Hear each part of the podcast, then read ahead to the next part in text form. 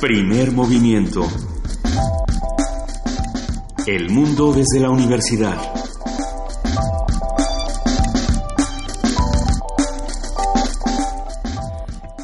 Siete de la mañana con siete minutos, en ausencia de la voz de Luisa Iglesias, porque tenemos el cuerpecito aquí, pero la voz, la voz se quedó en su casa.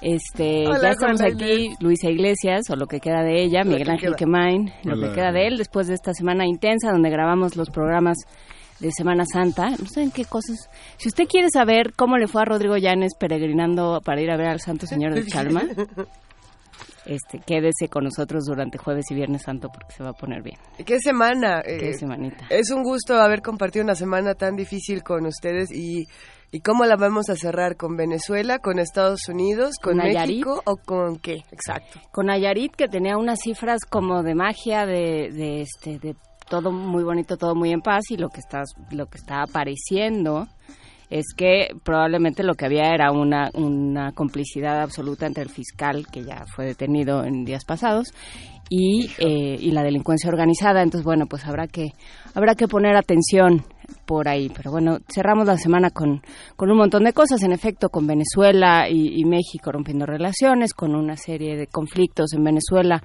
de los cuales habrá que hablar con, con más detenimiento con Estados Unidos en efervescencia para variar. Eh, este, aquellos que apoyaban a Donald Trump ya no lo apoyan, que son los del... Este, ya están los, que le quieren contar al FBI todo lo que pasó, si los ponen inmunes. bueno. una bonita semana. Pero bueno, ahí empezamos este día. Empezamos este día, tenemos muchísimo que discutir y sí, en efecto van a pasar muchas cosas, podemos seguir discutiéndolas aquí en primer movimiento. Por lo pronto los invitamos a que se queden con nosotros.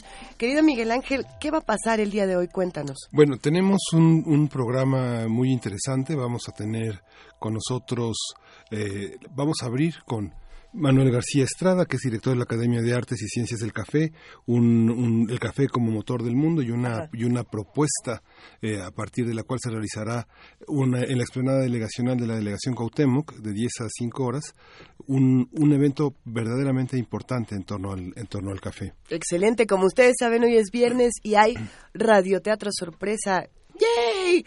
Así que quédense con nosotros porque pasando la, la, mesa del arranque, todos se van a transformar en personajes de los más divertidos, menos yo que soy el, el narrador ronco, el narrador silente el día de hoy. Eh, ¿Qué más va a pasar, querido Miguel Ángel? Vamos a tener la presencia, vamos a tener la presencia, vamos a conversar con el Pigmenio Ibarra alrededor de las eh, relaciones entre ficción y realidad, poder eh, y política, televisión y política, televisión elegible y política. Y bueno, vamos a hablar de La Ingobernable, que es la última producción de Epigmenio Ibarra. Vamos a discutir con él todo este tema sobre el poder de lo femenino a resguardo de los de la, casa del presidente. Pues mira, nosotros ya la vimos, ya vimos por lo menos un, par de capítulos, un capitulillo por ahí. No se las vamos a contar. No. El chiste no es contarlas. Si los que ya la vieron, escríbanos, díganos qué les pareció, qué piensan de estas representaciones de la realidad. 55 36 43 39 arroba P Movimiento Diagonal Primer Movimiento UNAM. Y más cosas van a ocurrir el día de hoy, Miguel Ángel. Sí, vamos a tener un documental, vamos a hablar de Guerrero, el potencial de denuncia del film. Es de Ludovic Bonle, que es un, eh, un, ha trabajado en historia como fotógrafo, como documentalista en Francia, México y Estados Unidos y desde 2002 está detrás de los movimientos sociales y de derechos humanos en el estado de Guerrero, un documental conmovedor, muy fuerte. Si usted se acuerda de la vida loca de Cristian Poveda. No, pues, bueno. Ahí andan. no, sí, es, es muy interesante lo que el trabajo que hace con este documental, lo que habla sobre la participación de la comunidad, cómo las comunidades tomaron Guerrero y cómo cómo las fueron echando para atrás y todavía hoy, o sea, y documenta de alguna manera la historia de resistencia de Guerrero. Es, es un documental muy interesante que se estrena hoy en la Cineteca Nacional, lo vamos a platicar. ¿Y, a quién le va a tocar poesía necesaria el día de hoy? Pues a mí, porque ayer escurrí el bulto.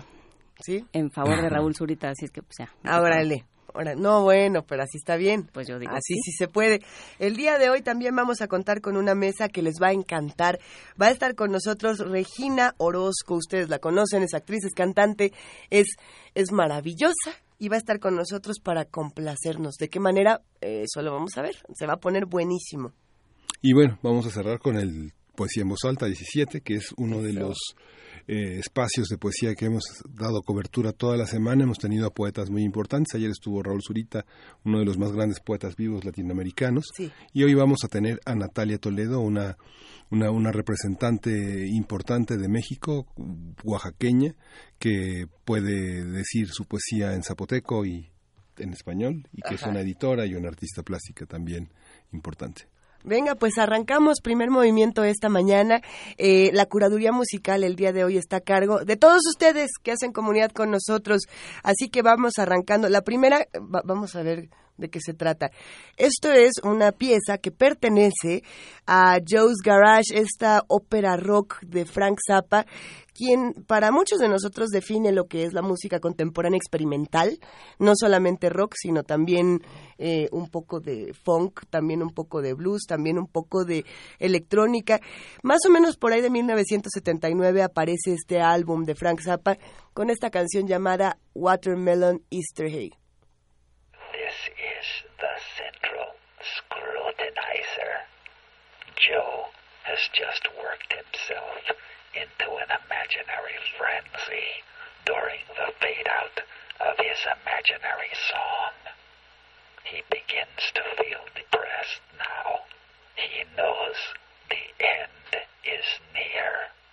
He has realized at last that imaginary guitar notes and imaginary vocals exist only in the imagination of the imaginer. And ultimately, who gives a fuck anyway? So, so excuse me. so, who gives a fuck anyway? So he goes back to his ugly little room and quietly dreams his last imaginary guitar solo.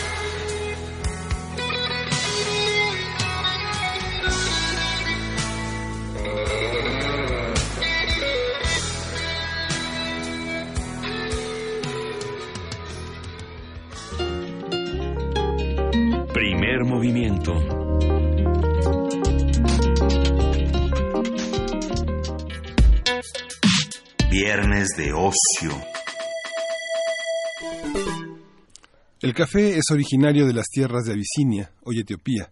Es fruto del arbusto llamado cafeto y debe su nombre a la ciudad etíope de Cafa. Su consumo produce un efecto reconfortante, genera en el organismo más vigor y energía, y en la antigüedad las tribus africanas utilizaban los granos molidos para alimentar a los animales, dar mayor fuerza a sus guerreros y para soportar las largas ceremonias religiosas. Su popularidad llegó hasta Arabia, donde Yemen se convirtió pronto en un importante centro de cultivo y distribución por todo el mundo musulmán. De alguna manera todo llega a Yemen. Sí. Insisto, todos los caminos nos llevan a Yemen, pero ya, ya veremos qué más pasó. Este fin de semana se llevará a cabo el Encuentro Nacional de Productores de Café organizado por la campaña hashtag El café puede salvar a México. Que, que también estaría bueno el hashtag El café salvará a México. Ya lo, ya lo iremos platicando. El evento se realizará en la explanada de la delegación Cuauhtémoc de 10 a 17 horas, todo con el propósito de impulsar una iniciativa de ley en favor del café mexicano. Y para hablar sobre el café, lo que gira en torno a él, qué sabemos y qué nos falta por averiguar, ya se encuentra aquí Manuel García Estrada, él es director de la Academia de Artes y Ciencias del Café. Manuel, qué gusto que nos acompañes, bienvenido. Hola, ¿qué tal? Muy buenos días. Buenos días. A ver, eh, ¿por qué nos gusta tanto el café y por qué tendríamos que ocuparlo como una herramienta diferente? Bueno, son dos cosas ahí. Lo primero es que el café, bueno, pues es un estimulante que entra al, or- el- al organismo y que, bueno, directamente entra al sistema nervioso central, nos pone en estado de alerta y además tiene una interesante magia que es que nos hace pensar mucho y nos hace cuestionar las cosas. Entonces, el café está muy relacionado con el pensamiento, con la creatividad y, por supuesto, pues con cambios sociales. O sea, más allá de verlo como una bebida que es muy rica, ¿no? También tiene un impacto en, tu manera de ser y en la manera en que tú haces las cosas. Si tú eres estudiante y tomas café, la cafeína va a hacer que estudies mejor, que tengas más atención. Si estás deprimido, te va a hacer que dejes esa depresión y que evidentemente pues te pongas en acción, en movimiento.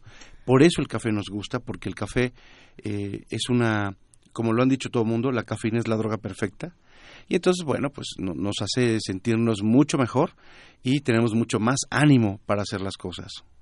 Además de que es una especie como de como de pegamento social, ¿no? De la cantidad de cosas que resuelve uno tomándose un café, ¿no? ¿Por qué no vamos a tomarnos un café? Ya es como una una invitación a dialogar, a discutir, a poner las cosas en orden, a pasarse en limpio, ¿no? Todo esto se logra alrededor En torno a una mesa de cantina muchas veces, pero también muchas veces en torno a una taza de café. Sí, eh, la diferencia con la cafeína es que la cafeína siempre ha sido un atractivo muy interesante para intelectuales y artistas, pero también para las conversaciones que son muy interesantes. O sea, tú no hablas del café y dices, vamos a tomar café para hablar de algo que sea, no sé, este, Paulina Rubio, no vas a hablar de eso, me explico. Tú tomas café, invitas a la gente a tomar café, dices, vamos por el café, porque quieres este, conquistar a alguien, porque quieres hablar de tu vida, porque quieres hablar de los, los, temas sociales, políticos, culturales. No es una bebida que nos atraiga para estar hablando de cosas que no tienen sentido. Entonces, eh, ¿por qué se da Ay, eso? no te quiero ni contar lo que pasa a veces en mi casa, ¿va? Pero bueno, no, entiendo perfectamente a lo que te refieres, Manuel. Entonces, el, el, el punto con el café es que tiene una posibilidad de cambio y cambio en tu propia persona. Claro. Y a veces, bueno, pues esta situación que te hace eh, cuestionar, porque el café ha sido condenado desde el principio, los musulmanes y los cristianos decían que era producto de Satanás, hasta que el Papa Clemente le dijo a los cristianos, este, no, pues sí, vamos a bautizarlo, vamos a bendecirlo y ya se le quita el, el, el peso satánico. Y, y, y bueno, pues ¿Por qué de pronto era eh, castigado? Porque justamente pues la gente, tanto en el mundo musulmán como en el cristiano, preferían ir a las mezquitas, este, perdón, preferían ir a las cafeterías que a las mezquitas o a las iglesias. Entonces, siempre ha tenido esta repercusión el, el, café, su historia está ligada a grandes cambios sociales, la ilustración tiene que ver con las reuniones de los cafés en París, eh, en el caso de la independencia de Estados Unidos con el café el dragón verde, ¿no? Eh, de ahí Thomas Jefferson dice, el café es la bebida de, del mundo civilizado, Ajá. entre paréntesis, porque el té es el de la monarquía, lo incivilizado. Y, y porque viene de aquí, porque viene de América, eh, ¿no?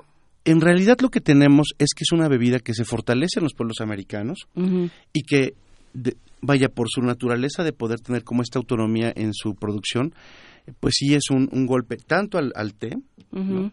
como a otras cosas. ¿no? Eh, a nuestro país llegó el café a finales del Ah. siglo XVIII por el señor Ladrón de Guevara, que trajo el café vía La Habana y entró a la aduana de Veracruz, de ahí a los campos de aclimatación de la ciudad de Córdoba, que era el cantón de Córdoba. Llegó a la finca Guadalupe, que actualmente es un hotel de dos habitaciones, fíjense nada más, pero para que vayas a conocer dónde llegó el café. Y este, pues su primera exportación de, de, México fue en 1802, 230 quintales. Después eh, llegó a Coatepec en 1808. Y bueno, se ha convertido en una bebida, bueno, pues particularmente que a los mexicanos nos ha gustado mucho, y que tenemos una historia muy interesante ahí, porque cafeterías, si las cafeterías empezaron eh, por allá del, del siglo X, ¿no? en el mundo, en la Meca, en Estambul y en Damasco, en México empiezan a ser muy fuertes en el siglo XIX. La vaya, la cafetería más legendaria de todas es la parroquia en Veracruz, la más vieja de todas, y en la Ciudad de México la más vieja de todas es la de los hermanos Ammons, en lo que era el Country Club, ahí en, en la Casa de los Azulejos, en el, en el centro. Entonces, nos ha gustado, sí ha tenido que ver mucho con los procesos de cambio. La revolución industrial debe mucho al café, porque la explotación brutal que tenían los obreros en Inglaterra, pues solamente se podía sostener con cafeína. La gente podía tomar café y seguir trabajando largas horas ¿no? de, de, pues de explotación, ahora lo vemos así. Para ellos era su realidad y tenían que ver cómo lo resolvían. Y entonces, bueno, pues el, el café está junto con, con, pegado a nosotros y pues eh, todo el siglo XX, pues las cafeterías han sido puntos también, incluso hasta de centros revolucionarios, el Café Tacuba, el Café Habana, eh, todas son lugares donde la gente se sienta a platicar de lo que decimos, de cosas importantes. Y, y por ello nosotros hemos eh, decidido, pues primero estar en alerta, ¿no? Porque nosotros veíamos la ascensión del presidente Trump como una cosa inminente a finales del año pasado, así sucedió. Y bueno, pues el país tenía tres ingresos completamente eh, fuertes, ¿no? Que era el, el, petróleo, desmantelaron el petróleo, las remesas, que ahora tienen un problema con Trump, y por supuesto el tercer lugar, el café. Uh -huh. Entonces nos enfocamos al café porque el café es una cosa que podemos tener todavía en nuestras manos. Hay 500 mil personas más o menos que directamente dependen del café, 500, 5 millones indirectamente, 72 mil barras de café en el país. Entonces, eh, volteamos a, al, al, tema y dijimos, pues sí, nos gusta el café, sí, estamos en las barras de café en todo territorio nacional, pero necesitamos reforzarlo. Y entonces eh, creamos cinco iniciativas ciudadanas. La primera es incrementar el consumo nacional.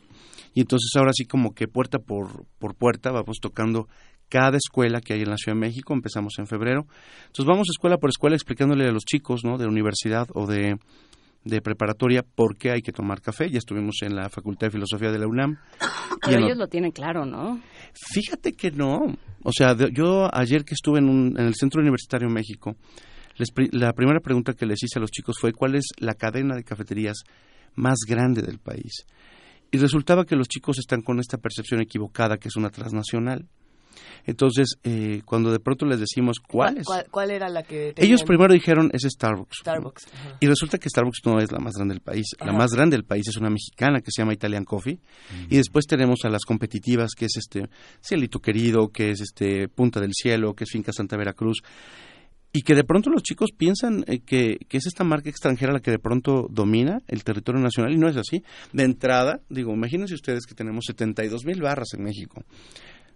Starbucks ni en sueños, no, no llega ni a 500. Entonces, el, el- el asunto está en que los chicos necesitan saberlo y necesitan saber que cuando hay una cafetería de barrio, están haciendo tejido social a la hora que ellos están haciendo comunidad con sus baristas y con la gente que todos los días ven en esa cafetería. Entonces, si ellos todos los días van a ese café, consumen café nacional con su barista mexicano, en una microempresa, en una pyme, realmente están fortaleciendo la economía de un país. Cuando se hace a través de transnacionales, el asunto está que la utilidad, el gran negocio, pues no es para nosotros.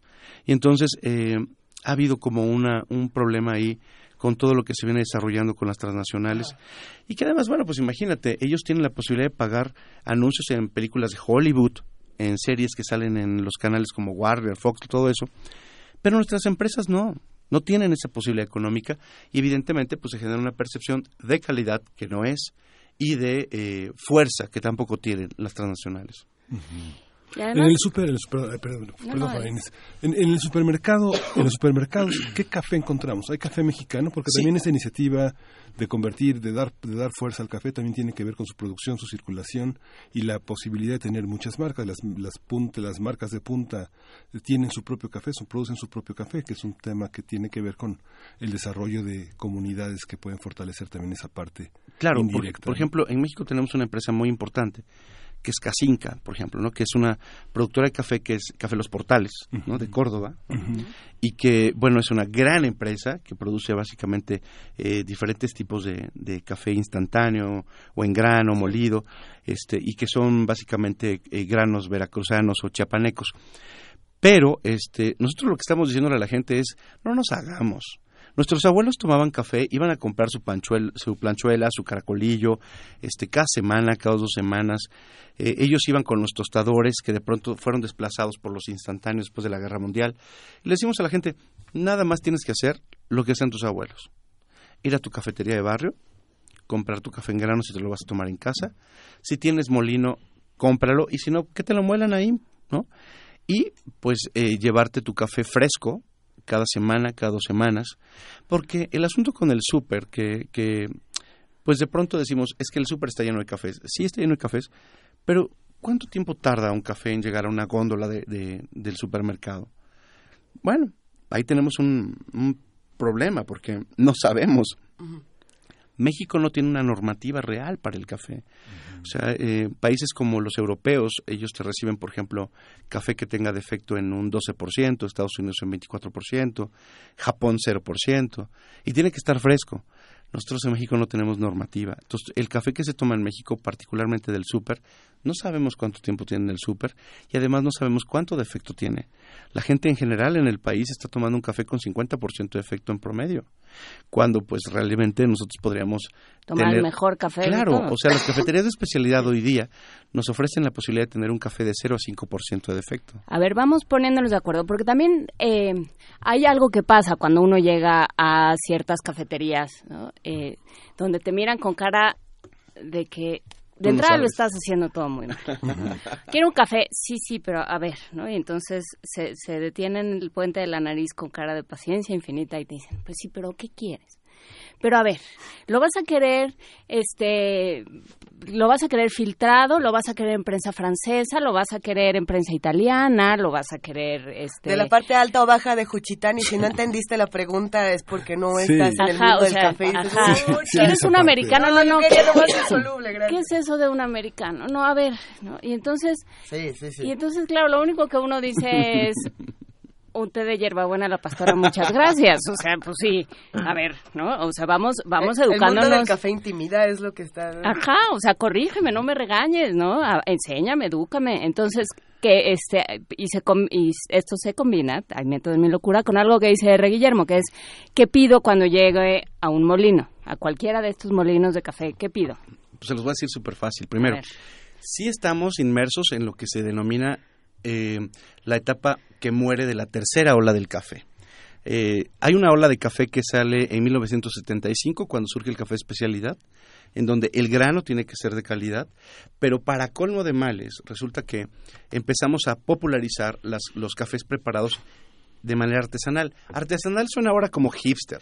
En realidad los abuelos lo hacían. O sea, el café de olla, este, hacerlo muy molido para hacerlo tipo turco. Ahora suena como muy, muy nice, muy fashion, ¿no? Con un calcetín, No, se pero filtra con un calcetín. Así lo tomaban. Entonces, resulta que ahora pues retomamos todo eso y además hay muchos otros métodos artesanales de extracción. Obviamente, lo que está pasando es que en este en esta muerte de la tercera ola del café, pues nos eh, topamos con baristas que te dicen eso, ¿no? A ver. ¿cómo lo quieres? A ver, como que tú no sabes. Esos, eh, para nosotros, en, en esta propuesta que tenemos, no son los mejores amigos del consumo de café. Y si te ven a acercarte al azúcar, bueno, bueno. Bueno, es que el buen café eh, no necesita azúcar y el mal café no se la merece. El buen café es el que a mí me gusta. Sí, pero es que mira, el A café ver. te da cuatro sabores, amargo, ácido, dulce o salado. E- Eso ¿no? siempre me llama mucho Entonces, la atención. Sí. el salado no lo buscamos en el mundo del café. Cuando un café sabe, sabe salado, está mal preparado, seguro tiene un chorro de, de granos vanos, es decir, que no están bien, Ajá. ya se murió el embrión, y entonces sabe salado. Pero si dices amargo, ácido, dulce, el dulce, por ejemplo, está un poco también mal visto, ¿no? Porque dices, ¿cómo un café dulce? Pero en realidad es que el, el mejor café es el que te gusta, y si a ti te gusta lo dulce, pues vamos a encontrar una manera de que tomes un café dulce, ¿no? Sin que lo llenes de azúcar y lo eches a perder. Es que el azúcar, con- el problema que tiene es que les voy a decir de dónde viene el truco del azúcar. Eh, los países árabes que tomaban el café con, que era muy molido como talco, ¿no? hoy lo tomamos, le llamamos ibric o turco, ¿no? Este, pues resultaba Casi que era, sólido. sí, es- era muy tostado, ¿no? Los tuestes, el italiano, el francés y el cubano, pues para nosotros ya no se usan, usamos tuestes medios, que además son mejores para la salud. Porque un tueste oscuro, que es que ya está carboncito el, el café, te da reflujo, este, pues de pronto no te cae bien, te sientes con un resabio en la boca si tienes el sabor del café mucho tiempo. Puedes ir a una, muy buena comida y después un muy mal espresso te echa a perder todos los recuerdos que tienes. Pero es porque se manejaban mucho los tuestes oscuros. En los 90 todavía si tomabas un café eh, muy tostado, muy amargo y hacías cara de que no te agradaba el sabor, pues te veían mal.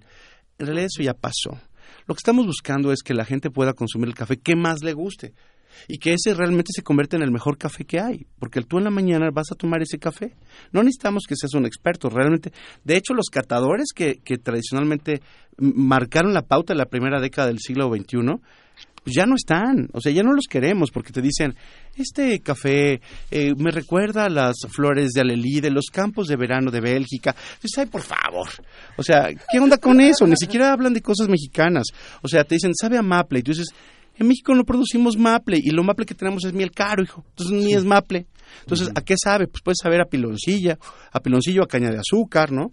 Entonces, estamos como que metidos en otra onda, porque de pronto hubo una, una tendencia al principio, hace 15 años, que los baristas lo que hacían era hacerte sentir mal y en vez de incrementar el consumo, pues lo reducían. Y entonces era absurdo, porque realmente esta onda de... ¿Se, ¿se acuerdan que también hubo una- un momento de que los chefs eran como lo máximo? Sí. Cuando hacemos algo como una vaca sagrada, está mal, y las vacas sagradas nunca dan leche. ¿Me explico? Ya no dan leche.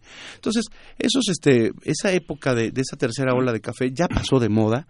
Y lo que estamos buscando es que la gente encuentre lo, lo que- lo que más le gusta. Yo les puedo decir ahorita que, por ejemplo, hay una tendencia para hacer sodas de café. ¿Y soda de café qué significa? Que haces cafés fríos o cafés calientes y los combinas con refrescos, con boink. O sea, estás en otra onda. ¿no? ¿Con Boeing? Sí, súper bueno, porque más imagínate, para nosotros que somos nacionalistas en esta campaña, ¿Y esa Es justo, azúcar? es justo por es, eso. es una campaña, una campaña nacional este, con, con un producto nacional. Sí, pero la epidemia de obesidad y diabetes. Sí, pero mira, te voy a decir algo. Este, la gente consume un chorro de cosas que ni siquiera lee lo que consume. Van a la tiendita y compran un chorro de pastelitos que ni siquiera son chocolate. Dice, con sabor a chocolate. Es más, vas al súper y dice, este, tipo manchego, dice el queso, ni siquiera manchego es. Entonces, tipo queso, dice. ¿no? Tipo. ¿no? O sea, Sí, no, es plástico que no sé qué es. Pero bueno, el punto estaba en que los tuestes cuando eran muy oscuros había que ponerles azúcar para tomártelos. Y los que detonaron eso en Occidente fueron los, los de Viena, porque después de, de la irrupción de los otomanos en Austria, este, pues se queda el café muy tostado allá. Entonces empiezan a vender café en Viena, que son una, una gran tradición de cafés, y no había de otra más que echarle miel o azúcar. Sí. Y todavía, como no pasaba bien el sabor, inventaron algo que todos ustedes conocen y que piensan que es francés, pero no es francés, es austriaco. El único pan en el mundo que se hizo para maridar con el café se llama croissant, Joder. el cuernito. ¿Por qué? Pues para pasarte bien el café, porque era horrible lo que estaban tomando, ¿no? Sí. Cuando sale la primera máquina expreso en la Feria Universal de París, era imbebible, ¿no? Era asqueroso. Pero bueno, fuimos cambiando y fuimos evolucionando. Y ahora lo que tenemos es que estamos buscando bebidas en que realmente sean súper sanas y que no estés buscando ponerle otros aditamentos. Obviamente, cuando decimos una soda de café, pues porque ya estamos también en una perspectiva en que la gente dice, oye, pues yo quiero que sepa otra cosa, ¿no? Bueno, si lo quiero refrescante, lo puedes utilizar con Es arándano. como hacer tinto de verano. Pues, Pues, está bien. mira, es que ¿sabes cuál es el asunto? sí. A mí lo que me, me interesa mucho más es que la gente consuma café mexicano. Justamente. Que lo consuma, ¿no? O sea, que, que nos dejemos de esta onda de que tenemos que hacer como si fuera la ceremonia del té. Pues está padre hacer la ceremonia del té con el café, pero lo que nosotros necesitamos es que se incremente el consumo, porque los países escandinavos consumen 12 kilos per cápita por año y nosotros 1.2 kilos. Y nosotros somos un país productor. Sí, Manuel. Hay, eh, eh, mañana, primero de abril, vamos a tener un evento muy importante del café. Y estamos conversando con Manuel García Estrada, que es director de la Academia de Artes y Ciencias del Café. Vamos a tener una iniciativa de ley en favor del café. Quería preguntarte, Manuel, en términos, eh, ser director de una Academia de Artes y Ciencias me recuerda a, este tiempo en pantalla que se reclamaba para el cine mexicano. Ahora que hablamos del súper, una iniciativa de ley contempla, digamos, una distribución que se le exige, por ejemplo, a las grandes cadenas de, de, súper para que haya café mexicano o ¿Cuáles, ¿Cuáles son los puntos Sí. nodales de la parte legal de una iniciativa de ley que Mira, proteja el café? El problema que tenemos con las leyes mexicanas, que ya ustedes ya saben cómo son, son, son bien bonitas escritas, pero nunca aterrizadas, es que hay como una hipocresía que se convierte a la cultura. Cuando nosotros hablamos de café internacionalmente, de pronto hablamos del café colombiano y decimos, uy, es muy bueno. Y creemos que el café colombiano es un milagro de los campesinos colombianos. No es así. Hay leyes en Colombia que protegen al campo, que estandarizaron la calidad y que financian escuelas y universidades dedicadas al tema. Producen literatura de café. Si tú quieres ir por libros de café, te van a mandar aquí en México al área de cocina para ver si puedes cocinar algo con el café. Pero no tenemos realmente una producción literaria sobre eso. Son muy pocas escuelas que tienen un tanto el tema, ni siquiera lo especializan como Chapingo. Entonces, eh, queremos una iniciativa de ley que realmente defienda al campo, que dejemos esta hipocresía de que dicen 100 millones de pesos para el campo y que acaban dándole a cada campesino fertilizante. O estupideces como la que dijo el presidente Peña Nieto, que cuando nosotros estamos con una iniciativa ciudadana para defender el café, él sale y te dice, vamos a rescatar el café mexicano aliándonos con Starbucks y con Nestlé. O sea, ¿qué demonios está pasando? O sea, nosotros queremos leyes que realmente sean nuestras para beneficiar a nuestra propia economía, porque hay gente que depende de, para comer de este producto. Y entonces de pronto llegas tú al súper, no hay calidad, no hay nada definido, y en el campo tampoco. Entonces, ¿cómo le vamos a hacer? Nosotros necesitamos que la gente en el campo esté preparada. Rompieron con el campo. Tú llegas ahorita con muchos campesinos de, de que se dedican al café y le dices, ¿qué planta tienes? No saben ni siquiera qué planta tienen de café. Entonces, ¿cómo vamos a incrementar la calidad si ni siquiera sabemos lo que estamos produciendo? Entonces, queremos son leyes para eso. Y queremos que la gente se pueda capacitar y que se pueda formar. Nosotros tenemos, por ejemplo, una certificación nacional para baristas, que son estos chicos que preparan el café, y que el día primero de abril es el Día del Barista, y que México es el primer país en el mundo que declaró algo así, que volteó al sector. Ningún país en el mundo lo hacía. Y entonces, ¿Qué pasa? Pues, pues que realmente lo que queremos es esa iniciativa para que los campesinos estén protegidos, para que no los usen de manera clientelar. En el café ya estamos hartos de tanta hipocresía, no nos queda. Somos una comunidad La muy revolucionaria. que se ha, que, que se ha ido para afuera con el café. Es que está súper chido que los extranjeros llegan, ven que no sabes nada de café, ellos se llevan todo el grano, te lo pagan como quieren, y ellos lo clasifican, ellos determinan cómo va a estar el café para su venta, y se hacen súper ricos con esto. Y nosotros, cuando llegamos al campo, la gente, ¿sabes qué? Por ejemplo, nosotros llevamos máquinas de espresso a los campesinos, y cuando ellos ven que su café lo utilizamos para hacer un capuchino, se sorprenden de lo que hacemos con el café, porque ellos no saben lo que hacemos con el café en las ciudades. Entonces, queremos una- una- unas leyes que realmente favorezcan al campo y favorezcan a todos los chicos que se dedican al barismo, porque muchos de los chicos que están ahí, cuando tú llegas a tu cafetería, esos chicos o no terminaron la preparatoria, o terminaron apenas la preparatoria, la gran Pues mayoría. están en eso. ¿no? Y necesitamos que estos chicos tengan un impulso y un apoyo. El Día del Barista se hace el primero de abril porque recuerda el fallecimiento del barista que mejor, hem- el mejor barista que hemos tenido en México, que es Aquiles González Pereira, un chico que no terminó la preparatoria y que se convierte en un experto de café y que hace que el café, ¿no? O sea, mexicano, llame la atención en el mundo.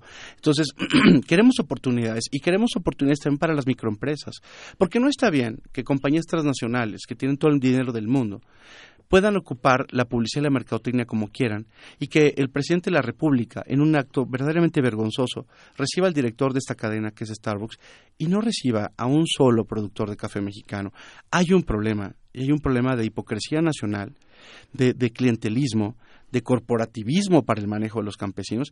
Y sabes que en el café decimos, ya basta, queremos algo bueno, porque somos los que metemos mucha lana, es el tercer producto de México o la tercera manera de que metemos dinero a México, no nos merecemos este este este desdén de parte de la autoridad. Manuel, ¿quién va a estar mañana en la esplanada? ¿Quiénes son? ¿No van a cobrar la exposición No de los... eh, ¿quiénes, ¿Quiénes están? ¿Qué, qué- Todos qué los vamos a poder? productores que vienen no pagaron nada por el espacio, que fue la primera preocupación, porque, oye, de pronto dicen, hacemos una exposición de café y que venga todo el mundo, ¿cuánto te cuesta? Caro. Entonces, estás en ese momento discriminando a una población que no tiene el soporte ni la economía para venir. Entonces, bueno, nadie va a pagar. ¿Qué va a ocurrir? Vamos a tener muchos productores de Oaxaca, Chiapas, Veracruz, Guerrero, que son los que más producen, y Puebla, que es el cuarto productor nacional de café. Eh, van a estar con una cosa muy interesante. Vamos a tener barras de especialidad que van a estar tomando el café este que traen ellos. Lo van a perfilar en ese momento y te van a decir, lo mejor es que lo tomes en esta cafetera artesanal. Eso vamos a tener. Los chicos de la Academia de Artes y Ciencias del Café a eso van. O sea, tienen que tener las habilidades para decir, este café sabe mejor así. A ver, vamos a ver. Entonces la gente lo va a probar y va a decir, si me late, lo voy a comprar. Su responsabilidad es vender el café de una manera... Este es mi teléfono, yo sé que es completamente contrario a, a- a- a la radio, pero La bueno, estas cosas pasan. Y entonces este, vamos a tener eso, vamos a tener músicos y vamos a tener actividades también para los niños. Van a dibujar con café, van a pintar con café. Ya saben, tenemos un acto protocolario a las 11 de la mañana donde se va a hacer la declaración de, de la inauguración. Este, que está chido porque la verdad es que este, también debo decir honestamente que la primera autoridad del país que dijo sí, vamos a declarar el Día del Barista, pues fue la delegación Cuauhtémoc, que es la séptima economía nacional. Entonces, realmente, pues tenemos que hacer el acto protocolario porque apadrinan una fecha que en el mundo nadie tomaba en cuenta y que no tomaban en cuenta el ramo. Entonces, este, queremos eso y después tenemos eh, músicos como este eh, los Nacos y muchas bandas que están en un hashtag de un movimiento que se llama Artistas por el Café y que bueno están apoyando esto. Hay actores como Miguel Conde que también es un conductor de, de- tele que también está en la campaña. Críticos por ejemplo como Álvaro Cueva que es este que están en esta onda porque lo que sí queremos es que la gente vaya disfrute el ratito allá. Este va a haber música música electrónica rock trova de todo. Va a haber de chile mole y de manteca como decimos para que se la pasen bien el, do- el sábado y el domingo de 11 de la mañana el sábado a las 5 de la tarde y el domingo de 10 de la mañana a 5 de la tarde ¿Y dónde podemos buscar el trabajo de la Academia de Artes y Ciencias del Café? Pues mira, más que de la academia, porque también tenemos fanpage y website, yo les sugeriría que entraran a la página del movimiento. Es El Café Puede Salvar a México. Ahí estamos recibiendo materiales gráficos de chicos de universidad y preparatoria, de todos, más bien todos los niveles, los convocamos a ellos, pero nos llegan trabajos de todas las edades, que están haciendo materiales gráficos para apoyar el consumo de café mexicano eh, pymes y microempresas para que se vayan organizando ahí. Nos tenemos que organizar y poner de acuerdo. Y entonces, si entran al Café Puede Salvar a México, van a encontrar la información, obviamente en la fanpage de la Academia de Artes y Ciencias del Café. Y bueno, pues este, ahí van a ir viendo punto por punto. También si quieren que vayamos a una escuela, pues vamos a ir este, a la escuela que nos digan, clubes de rotarios, scouts, lo que sea. Y, este, y vamos a ir a hablar de café. Ahora sí, casa por casa, para decirles, chicos, hay que tomar café mexicano. Manuel García Estrada, muchísimas gracias por esta invitación. Y bueno, vamos a estar mañana allá, ¿no, Inés? Pues sí, de, de- no sé si vamos a estar, pero quien quiere estar, ¿no? De- Luisa, Sí, ahorita que, estar, no está Luisa podemos decir, no sabemos si vamos a ir todos, pero algunos van a ir y esperamos que, que siga esta iniciativa, no solo mañana, sino que sigamos este, de cerca esta iniciativa por el café. Muchísimas gracias, Manuel García Estrada. Y nos vamos a escuchar como, Como esperando, esperando. abril. Este, Carmen, no te voltees con todo y el pizarrón, porque entonces Carmen... Como Esperando Abril de Silvio Rodríguez, la mandó Itaca Brown, que este, suena algo como que ya conocíamos. Y Vamos. vamos a escuchar aquí en primer movimiento. Buen día.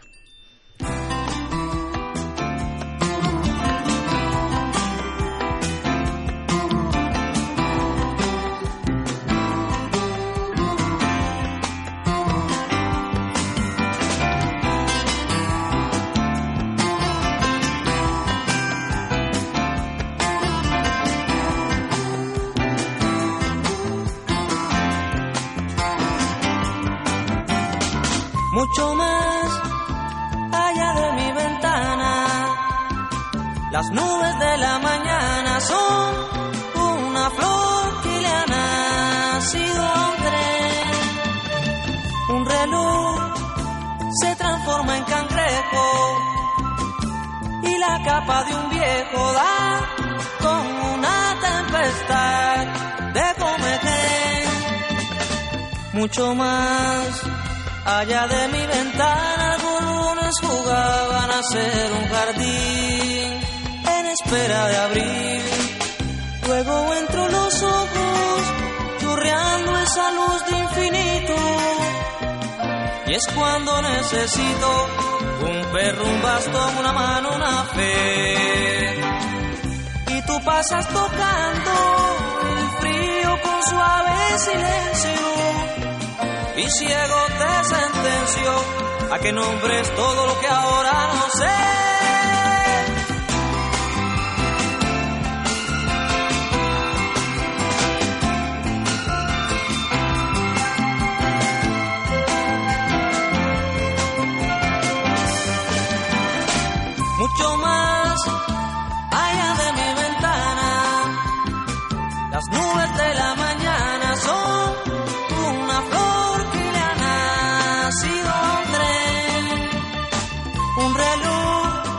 Se transforma en cangrejo y la capa de un viejo da con una tempestad de comején.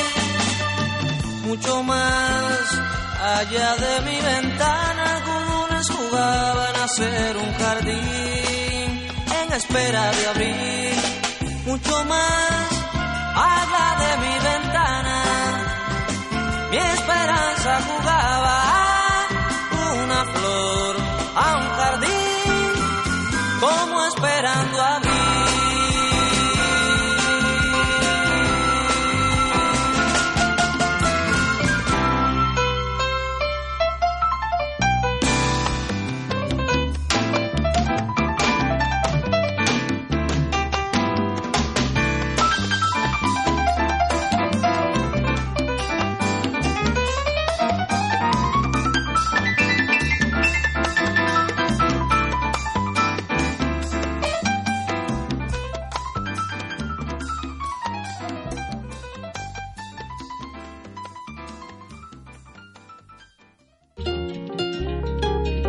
Primer movimiento.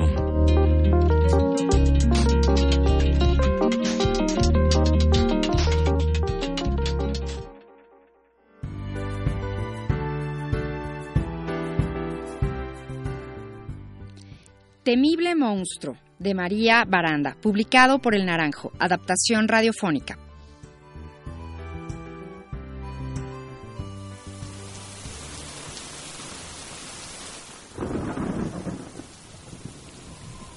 Día de mucha lluvia, una zarigüeya perdió su casa. Los caminos se inundaron, algunos árboles cayeron y el río creció hasta desbordarse por las orillas. El cielo era gris oscuro, con largas nubes negras que lo entristecían todo. La zarigüeya encontró un pedazo de corteza de árbol que le sirvió de balsa. Se fue en ella corriente abajo hasta llegar a un sitio lejano.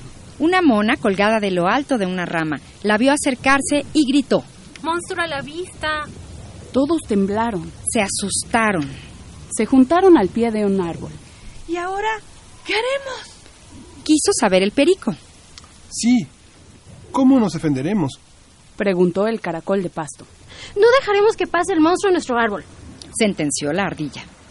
La zarigüeya estaba ahí, a la orilla del río, de pie, frente a todos. Temblaba. Tenía frío y miedo. No lo conocemos, no sabemos quién es ni de, ni de dónde viene. Por lo tanto, es un monstruo. Dijo el perico muy serio. Y todos observaron a la zarigüeya asomándose por detrás del tronco del árbol. Es verdaderamente diferente a nosotros, por lo tanto, es monstruoso. Replicó la mona desde lo alto. Mm, habría que dejarlo. Lo diferente siempre es peligroso. Dijo la ardilla. Y comenzó a gruñir como si fuera un fiero oso en medio de un bosque. Todos la imitaron. Hasta el caracol, pero a él casi nadie lo escuchó. La mona hizo el fuerte ruido del viento. El perico abrió el pico enorme, inmensamente, como si fuera un león perseguido. La zarigüeya no dijo nada. Estaba cansada, triste, con mucha hambre. Apenas si podía estar de pie. Entonces vio todo negro, oscuro, escuchó un ligero zumbido, sintió que el piso empezaba a girar, alzó una de sus patas traseras y se desmayó. ¡Matamos al monstruo! gritó el perico emocionado. ¡Lo logramos! dijo la ardilla. Aún no. Parece que respira. replicó el caracol, observando de cerca de las, a la zarigüeya. Todos se echaron a correr, menos el caracol, que era tan lento que solo consiguió esconderse debajo de una hoja seca que estaba por ahí. En definitiva, era un monstruo que había llegado a su árbol, su casa, su refugio. Se sintieron muy amenazados. Entonces la ardilla dijo, Iré por la zorra. Ella lo resolverá. Yo buscaré a la serpiente. Dijo la mona. Si la zorra no lo quiere, ella lo picará. Yo iré por el águila. Dijo el perico. Ella sabrá de dónde vino. Yo me quedaré vigilando. Comentó el pequeño caracol, que apenas si se asomaba por debajo de la hoja seca. Mientras, la zarigüeya seguía desmayada al pie del árbol, a la orilla del agua. La primera en llegar fue la zorra. La olfateó con cuidado, se imaginó una suculenta cena. Astutamente dijo: Es un monstruo peligrosísimo. Ha atacado otros árboles y otras familias. Mejor me la llevaré para que no les dé mayor problema. La sonrisa de la ardilla era de oreja a oreja. Por fin se librarían del monstruo, pero el águila se acercó dando un giro rápido en el aire. ¿A dónde vas? Dijo enojada a la zorra. A sacar este monstruo de aquí. Sentenció la astuta zorra. Tú lo que quieres es comértelo, y comerte a un monstruo puede ser muy peligroso. Eso bastó para que la zorra se alejara. ¿Y ahora qué haremos? Preguntó la ardilla temblorosa. Mm, pueden regresarlo al agua. Les dijo el águila. Pero si el agua se lo lleva a otro árbol, a otras familias, podrían echarnos la culpa a nosotros y tendríamos muchos problemas. Comentó el caracol muy serio. Y ninguno quería eso. El, águilo, el águila opinó que el monstruo no era su problema y que mejor se iba de ahí. Se quedaron todos en silencio cuando la mona gritó. ¡Serpiente a la vista! Yo podría picar a este monstruo, como me pidió la mona, pero me echarían la culpa a otros monstruos y qué miedo me daría eso. Dijo la serpiente y mejor se fue. Y todos temblaron nada más de imaginarse a otros monstruos feroces que podrían llegar a reclamarles. Entonces, ¿qué hacemos con el monstruo? Preguntó ya muy desesperado el perico. Hay que obligarlo a trabajar. Así nos servirá de algo. Dijo la ardilla. Yo lo pondría a limpiar el piso todos los días. Aseguró el caracol. Y yo le exigiría que recolectara todas las frutas en nuestra canasta. Se le ocurrió al perico. Yo le diría que sacudiera las ramas de los árboles para quitarles el polvo. Opinó la mona. Pusieron un poco de comida junto al monstruo y lo despertaron jalándole la cola. Inmediatamente se echaron a correr. Se escondieron detrás de su árbol para poder espiarlo. Vieron que comía muy despacio y que le temblaban las patas, tal y como les pasa a los monstruos. Se fijaron en que también le temblaba el hocico un poco, como les pasa a los más feroces de los feroces monstruos. Y entonces sintieron mucho más miedo. ¿Y por qué no lo amarramos? propuso la ardilla. Hubo un largo silencio que rompió el caracol al decir Amarrar monstruos es muy peligroso. Y este se ve que es de los peores que ha existido, aseguró el perico. La zarigüeya, después de comer, se limpió los bigotes con las patas delanteras, se talló los ojos para ver mejor a su alrededor. Se enderezó y les dijo con una voz como de viento, suave y amable. Muchísimas gracias por la deliciosa comida y por su hospitalidad. Descansé lo suficiente. Han sido muy buenos y generosos conmigo. Ahora seguiré mi camino. La zarigüeya vio un pedazo de corteza de árbol que estaba cerca de la orilla del agua. Lo empujó con fuerza y se subió. Todos alcanzaron a ver el alegre adiós que les hacía con su patita. Después de un largo silencio, la ardilla comentó. Nos hemos librado del monstruo, uno de los más peligrosos. Hemos sido muy valientes. Los más valientes de todos, susurró el perico. Y después se acercaron con mucha cautela a la orilla del agua para asegurarse de que el temible monstruo se hubiera marchado para siempre.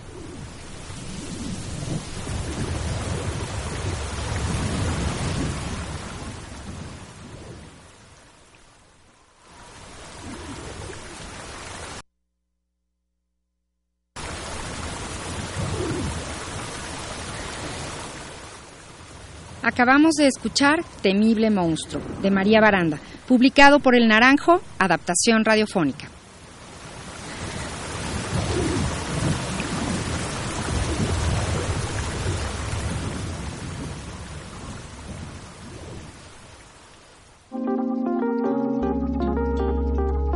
Primer movimiento. Hacemos comunidad.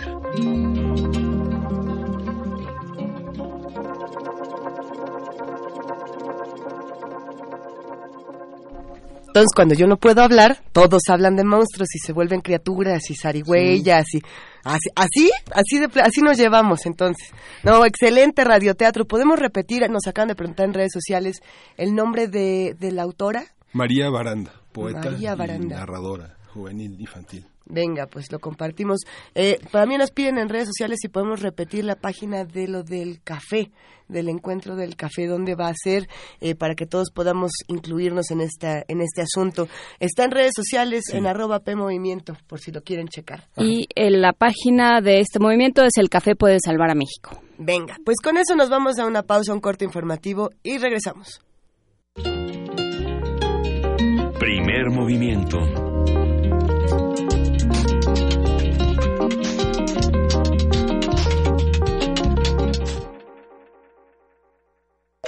Corte informativo. La UNAM.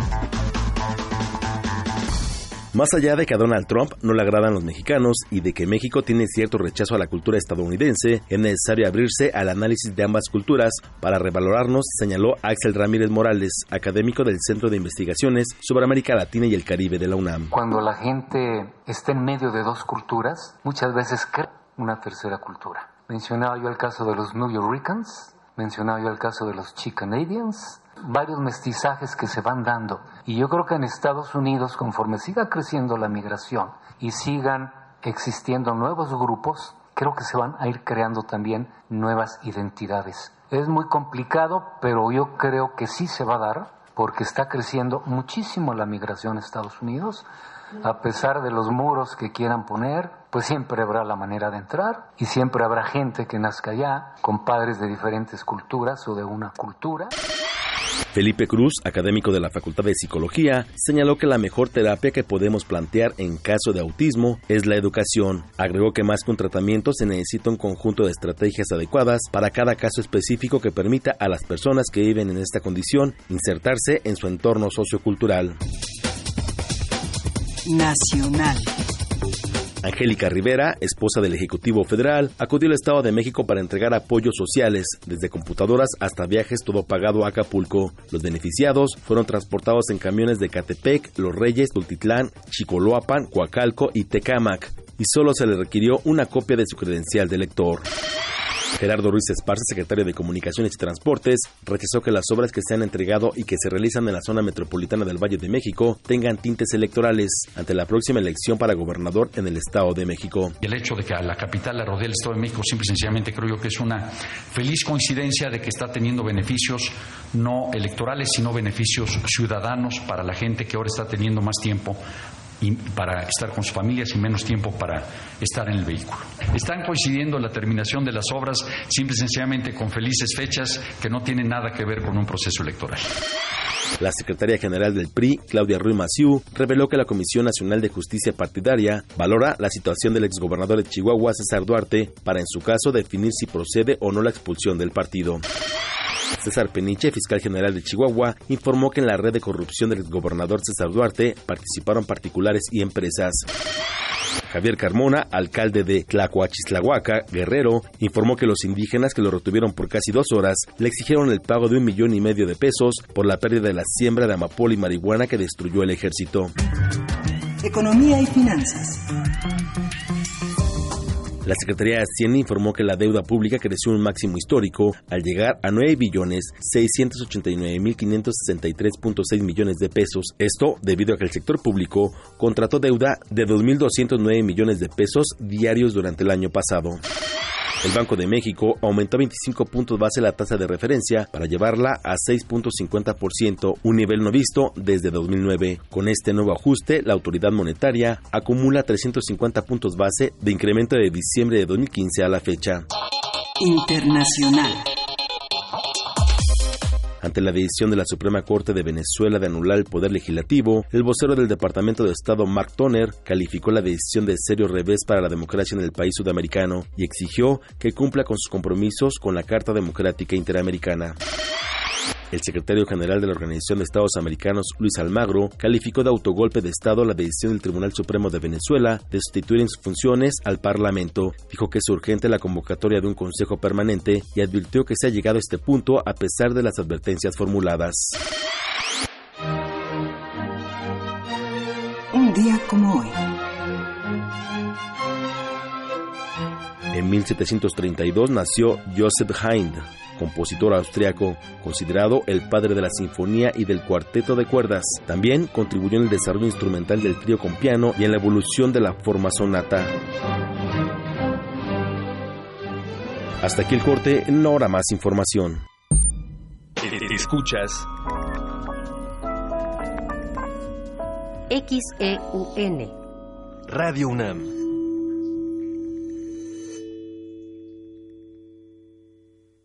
Ingredientes para hacer la pócima de la diversión.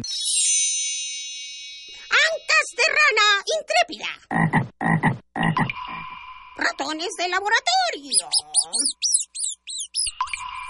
Plumas de pollo creativo. Mm, medio litro de carcajadas. Y listo.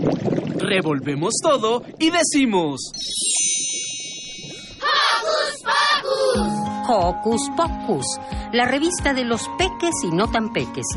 Todos los sábados de las 10 a las 11 de la mañana por el 96.1 de FM. Diviértete aquí en Radio UNAM. Mamá, hoy tampoco voy a tomar leche. No, hija, Vamos a comprar una. Ándale. es que no me alcanza. Nos subieron la gasolina. Cuestan más los camiones y las tortillas. Pero yo quiero leche. Ay, mija, si supiera el mal gobierno que tenemos, son unos miserables que no les importamos. Al gobierno, tu bienestar no le importa. Al PT, sí. Por eso, al igual que tú, estamos hasta la madre. Piénsalo bien. Ya no votes por los mismos abusivos. Partido del Trabajo.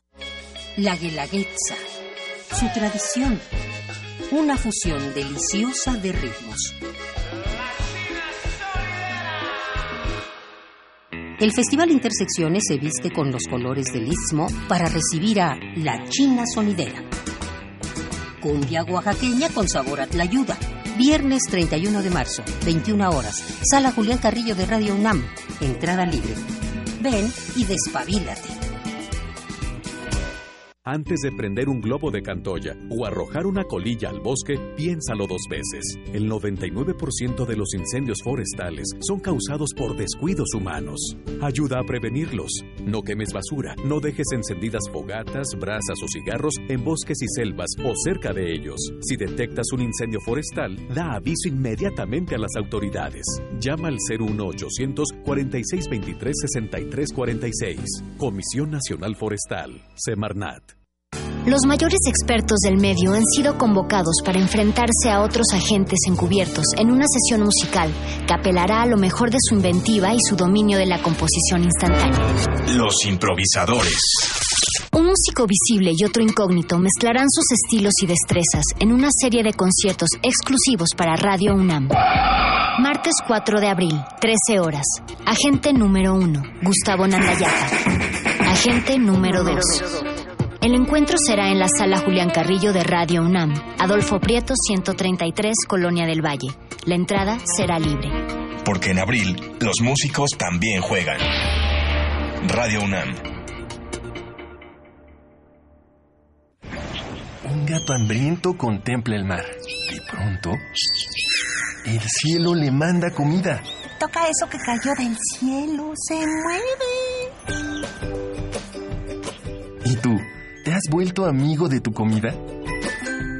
Ven y conoce la historia de Afortunada, un relato de amor, lealtad y muchos títeres. Sábados de abril a las 13 horas en la sala Julián Carrillo de Radio UNAM. Ven y conoce nuevos amigos.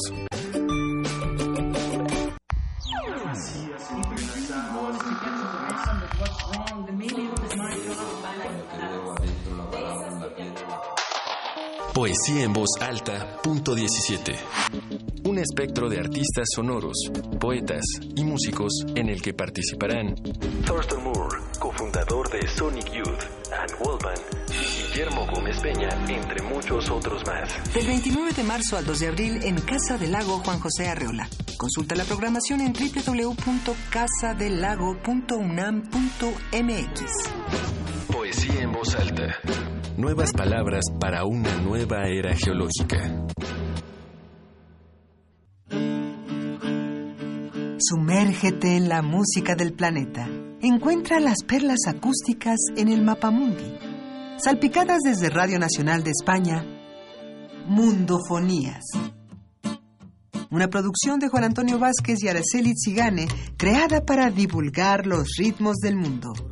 Sábados 6 de la tarde, por el 96.1 de FM. Radio UNAM. La noche es para la resistencia. Los viernes para celebrar la vida. ¿Cómo empiezas el fin de semana? En resistencia modulada queremos saber. El buscapiés. La radio brújula para las noches de viernes. Haz que tu fiesta suene en el cuadrante. Todos los viernes 23 horas por el 96.1 de FM. Radio UNAM.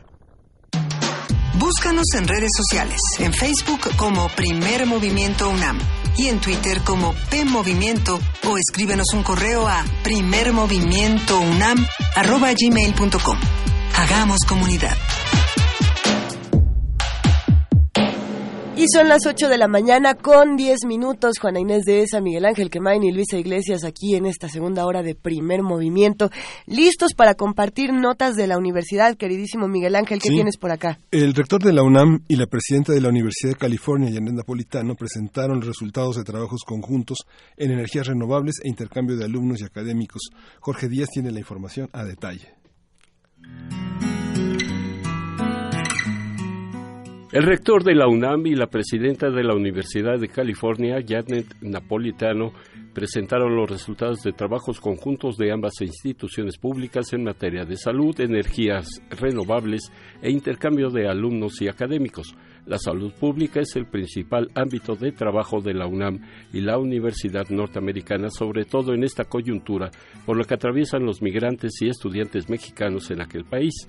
Al respecto, El rector Enrique Graue dijo que geográficamente estamos unidos por lo que la salud no debe tener fronteras que impidan atender a cualquier ser humano. Los problemas de salud no se detienen con un muro y los virus van a seguir migrando, las aves van a seguir pasando y los insectos van a seguir circulando. Entonces esta parte creo que identificarla como que tenemos una historia común, tenemos una frontera común y más aún tenemos un futuro común. El doctor Graue destacó la actitud de Janet Napolitano, quien a través de la Universidad de California ha defendido y protegido a los estudiantes mexicanos que adquieren conocimientos en ese estado, donde la población hispanoparlante es importante. Después el rector se refirió al cambio climático ante la independencia energética que pretende el gobierno de los Estados Unidos. También la necesidad de hablar de algo de, de ver algo de cambio climático, particularmente con esta nueva iniciativa que firmó el presidente Trump de independencia energética, creo que le dice, en donde obviamente va a haberse afectado las metas para mantener la atmósfera limpia en el mundo. Hay que recordar que los becarios postdoctorales de especialistas mexicanos en energías renovables se incrementó principalmente en la Universidad de Berkeley, también en California y próximamente lo harán más becarios del Instituto de Ingeniería. Actualmente 500 académicos mexicanos trabajan en la Universidad de California, específicamente en métodos de purificación de agua. Sin embargo, le preocupa a las dos universidades incrementar la movilidad de alumnos e investigadores. Se acordó que estudiantes de la Universidad estadounidense acudan a la Facultad de Medicina de la UNAM para que conozcan el sistema de salud mexicano, a lo que Janet Napolitano reaccionó inmediatamente. Me encantaron las ideas de que la UNAM ha colocado sobre la mesa el sector salud, la ocupación y también un taller durante el verano para capacitar sobre las políticas del sector. Por ejemplo, en California, donde tenemos una enorme escasez de lo que con profesionales del sector salud en español en los Estados Unidos tenemos. En el encuentro que se realizó en Ciudad Universitaria, acudieron directores de institutos de la UNAM, de instituciones públicas de salud y representantes de la Universidad de California. Para Radio UNAM, Jorge Díaz González.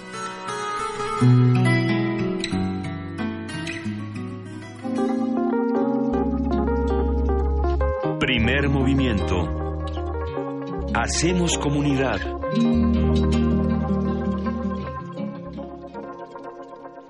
A ver, por aquí tenemos más cosas que regalar para todos los que nos están escuchando, querido Miguel Ángel. Sí, vamos a regalar un pase doble para el estreno de la obra Los Niños de Morelia. La cita es hoy, 31 de marzo a las 20 horas, en el Teatro Sergio Magaña, que está en Sor Juana Inés de la Cruz 114, en la colonia Santa María de la Ribera. Ajá, y el pase es uno. Uno, uno doble, uno doble.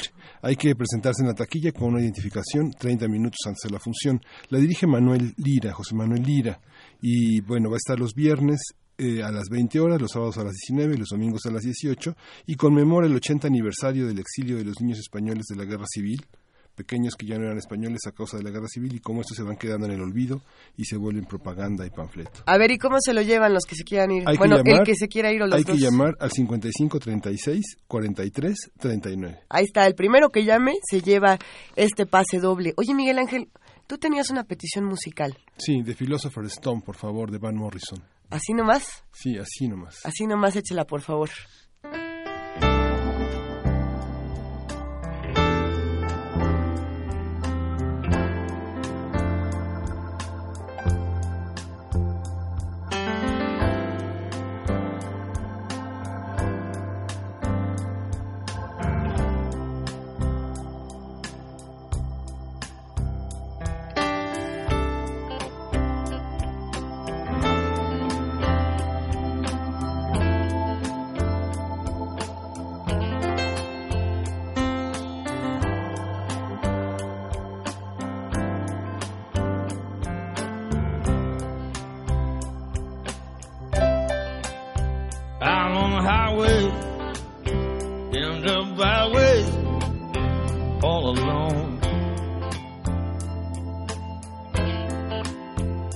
Still searching for, searching for my home. Up in the morning, up in the morning, out on the road. Yeah, my head is aching. Yeah, my hands are cold. And I'm looking for the silver lining, silver lining in the clouds. Yet I'm searching for, yet I'm searching for no philosopher's stone. Know, it's a hard road, it's a hard road, daddy. Oh. When my job is turning lead into gold. It was born in the back street, born in the back street, Jelly Roll. I'm on the road again and I'm searching for the philosopher's stone. That engine? Oh, can you hear that engine drone? Well, I'm on the road again and I'm searching for, searching for the philosopher's stone.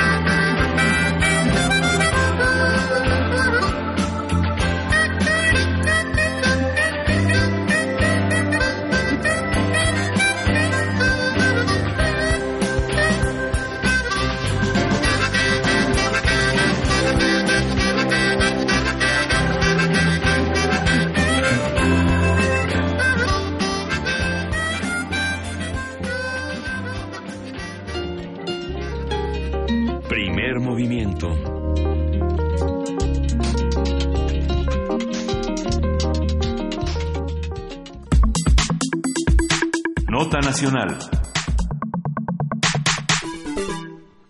Muchas historias que se presentan en televisión y el cine están basadas en hechos de la vida real con el fin de generar empatía en el espectador. Las temáticas se van configurando de acuerdo con los acontecimientos recientes. En el contexto actual de violencia, las llamadas narcoseries o narconovelas han adquirido gran popularidad a lo largo de los últimos años. Muchas de esas producciones retoman la vida de personajes famosos del narcotráfico, como Pablo, el patrón del mal, en 2012, el programa colombiano que está basado en la vida de Pablo Escobar, o La Reina del Sur, que se presume cuenta la historia de la narcotraficante mexicana Sandra Vila Beltrán. Y como estas hay múltiples ejemplos. Muchos de los cuales han emanado del trabajo de Pigmenio Ibarra, con quien platicaremos sobre este vínculo entre realidad y la ficción, qué toman una de la otra, para qué consumimos ficción y desde dónde la producimos. Y está con nosotros, se lo agradecemos mucho. Pigmenio Ibarra, ¿cómo estás? Buenos días. Muy buenos días, ¿cómo están ustedes? Muy contentos de hablar contigo, Pigmenio. A ver, cuéntanos, ¿cómo conviven la realidad y la ficción? Bueno, en todas partes eso suele ser una costumbre, digo, en muchos países. En México hay una incompatibilidad genética entre realidad y televisión que se percibe sobre todo en los noticieros. Donde más ausencia de realidad hay es precisamente en los noticieros televisivos. Nosotros, parafraseando a Klaus, pensamos que la ficción es el periodismo por otros medios, ya que están cerrados espacios periodísticos de gran alcance y masividad. Hace muchos años, desde hace 23, 24 años, decidimos explorar una fórmula narrativa que combinara que combinara por un lado los recursos del melodrama que concita la atención de millones de personas y por el otro lado se nutriera de experiencias como la de Pontecorvo, como la de la televisión inglesa, como la de la televisión danesa, el cine norteamericano, y se nutriera de la realidad para presentar aquello que se elude en los noticieros y hablar de lo que nos compete, de que las historias sucedieran en este país y hablara de lo que está sucediendo y además tuviera un perfil dramático, digamos, fue una decisión tomada a partir del análisis de, de la relación entre realidad y televisión en México. Ajá. La televisión de paga que está ahora en las series, Epigmenio, tiene una característica que tiene rasgos eh, que permiten ser legibles en cualquier contexto internacional. Hemos visto las series de Netflix, en, concreto danesas, este, noruegas, eh, de distintos órdenes morales, éticos, políticos, eh, estilísticos. ¿Cómo La Ingobernable se sitúa? La Ingobernable es una serie que se puede colocar en el mercado internacional. ¿Cuáles son sus fronteras? ¿Hasta dónde llega? ¿Hasta dónde crees que es legible este mundo? Bueno, en tanto se trata una historia del rey y de la corte, un viejo recurso dramático, puede llegar a cualquier lado. En tanto que además se trata de una crisis humanitaria y se habla de los desaparecidos y se habla de la descomposición del poder, también puede llegar a cualquier lado. En tanto que mueve resortes con el melodrama, eh, se apoya en la pieza y se mueven distintos géneros, también está diseñada para llegar a, muchos lados. Y está llegando. La serie está hoy disponible en 195 países, cosa que de verdad a nosotros nunca nos había sucedido. Y no solamente está disponible en 195 países, sino que de golpe puedes ver los 15 capítulos. Y, y no, no queremos contarlos porque los que nos escuchan este, están, están emocionados y algunos van, algunos como yo vamos de uno en uno. Entonces no se vale contar nada de Pigmenio. Eh, pero si hay algo que llama mucho la atención y que se agradece muchísimo, pensar en, en, en, cómo se relaciona también esta ficción con la censura que puede tener el periodismo, con la censura que pueden tener otro tipo de medios de comunicación o la discusión que se puede tener con las autoridades y que la ficción sí puede de una u otra manera violentar en el mejor o transgredir en el, en el, mejor sentido de, de, estas palabras. ¿Cómo ha sido este ejercicio no solamente en Ingobernables, sino en otras series como por ejemplo Capadocia, que, que para muchos marcó una manera de, de hacer televisión? O, o nada personal. Nada personal, por ejemplo. Pues ha sido precisamente eso, la combinación de factores, el, perdón, el entendimiento de que la ausencia de realidad en la televisión mexicana representa un lastre para la democracia. Y el entendimiento de que nosotros como periodistas, Verónica o yo, no teníamos posibilidades de colocarnos en ningún noticiero de televisión. Yo podía trabajar en El Salvador o en Sarajevo o en Irak, pero cuando llegué a México y quise trabajar en Chiapas y hicimos la primera entrevista con el comandante Marcos, se nos cerraron todas las puertas. Hay que decir que don Joaquín Vargas fue el único que tuvo las agallas para transmitir la primera entrevista con Marcos. Pero de ahí en adelante, eh, el lugar que, que, ese logro periodístico nos hubiera abierto camino, nos lo cerró por completo.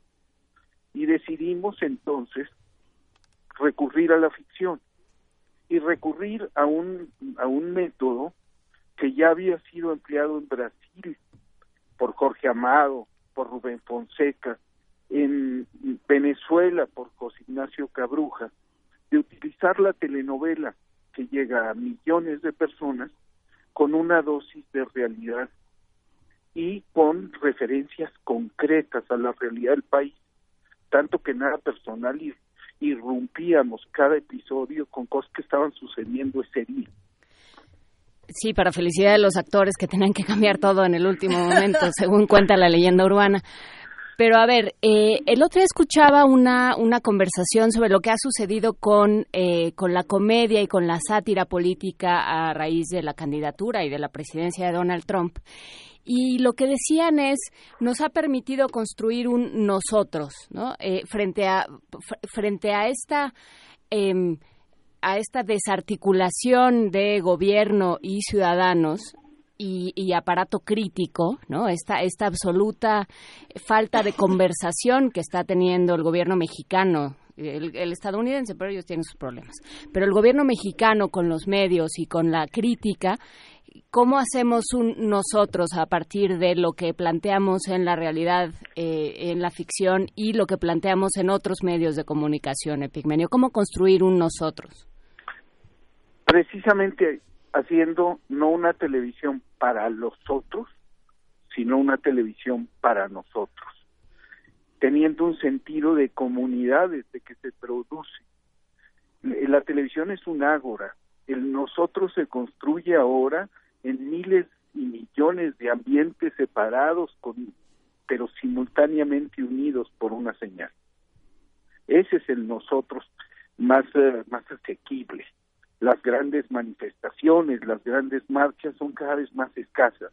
La sintonía que puedes establecer a partir de un programa televisivo, de una de una serie, de una telenovela, el hecho de que puedas comunicar un mensaje que sea compartido.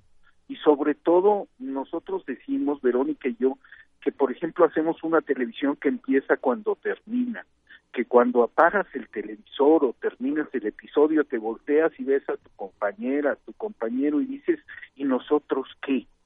¿Y nuestro país qué? ¿Y nuestros hijos y nuestra vida qué? Una, algo que suscite como un buen libro, que suscite interrogantes, que, que, que, que muestre tus propias perplejidades en boca de los personajes y que, ha, que te haga posible este, construir una vida junto con otros que están distantes, pero que están compartiendo este momento y que hoy con Twitter y las redes sociales, además te lo pueden comunicar con un clic.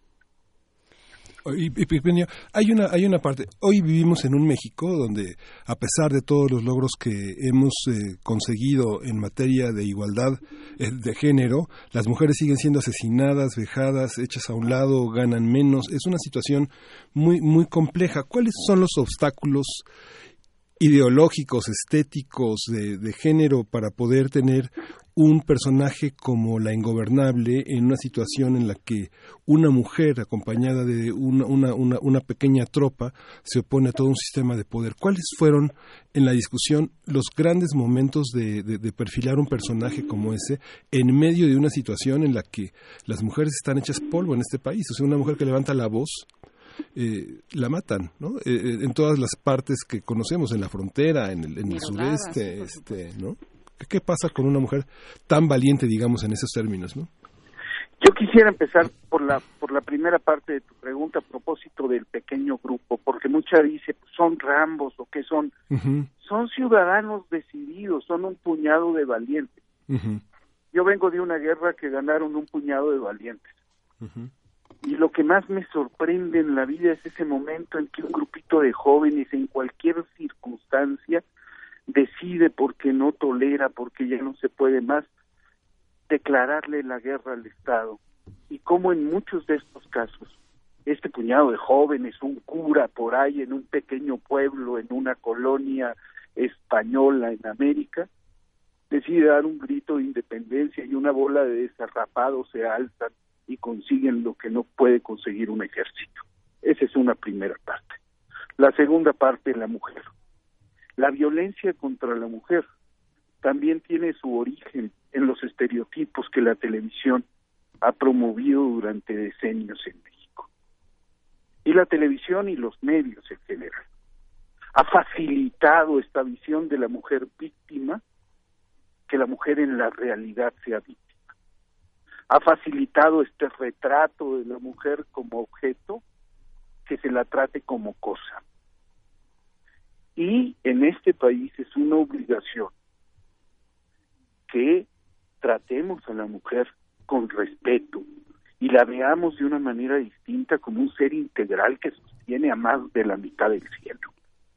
Yo creo que en ese sentido ingobernable, como las Aparicio, como Infames, como todo el trabajo que hemos tratado de hacer nosotros, apunta a un nuevo, a un retrato más ajustado de lo que es la realidad de la mujer mexicana que es una mujer digna, que es una que es un ser humano digno, valiente, íntegro, capaz, que no es un objeto, que enfrentamos dificultades ciertamente para hacer este retrato, porque nos movemos en un mundo de estereotipos, es cierto, que tratamos de movernos hacia arquetipos y tratamos de, de plantear con, con modestia y con cuidado, no con toda la seriedad con la que Verónica pretende hacerlo, un discurso de género más coherente, también.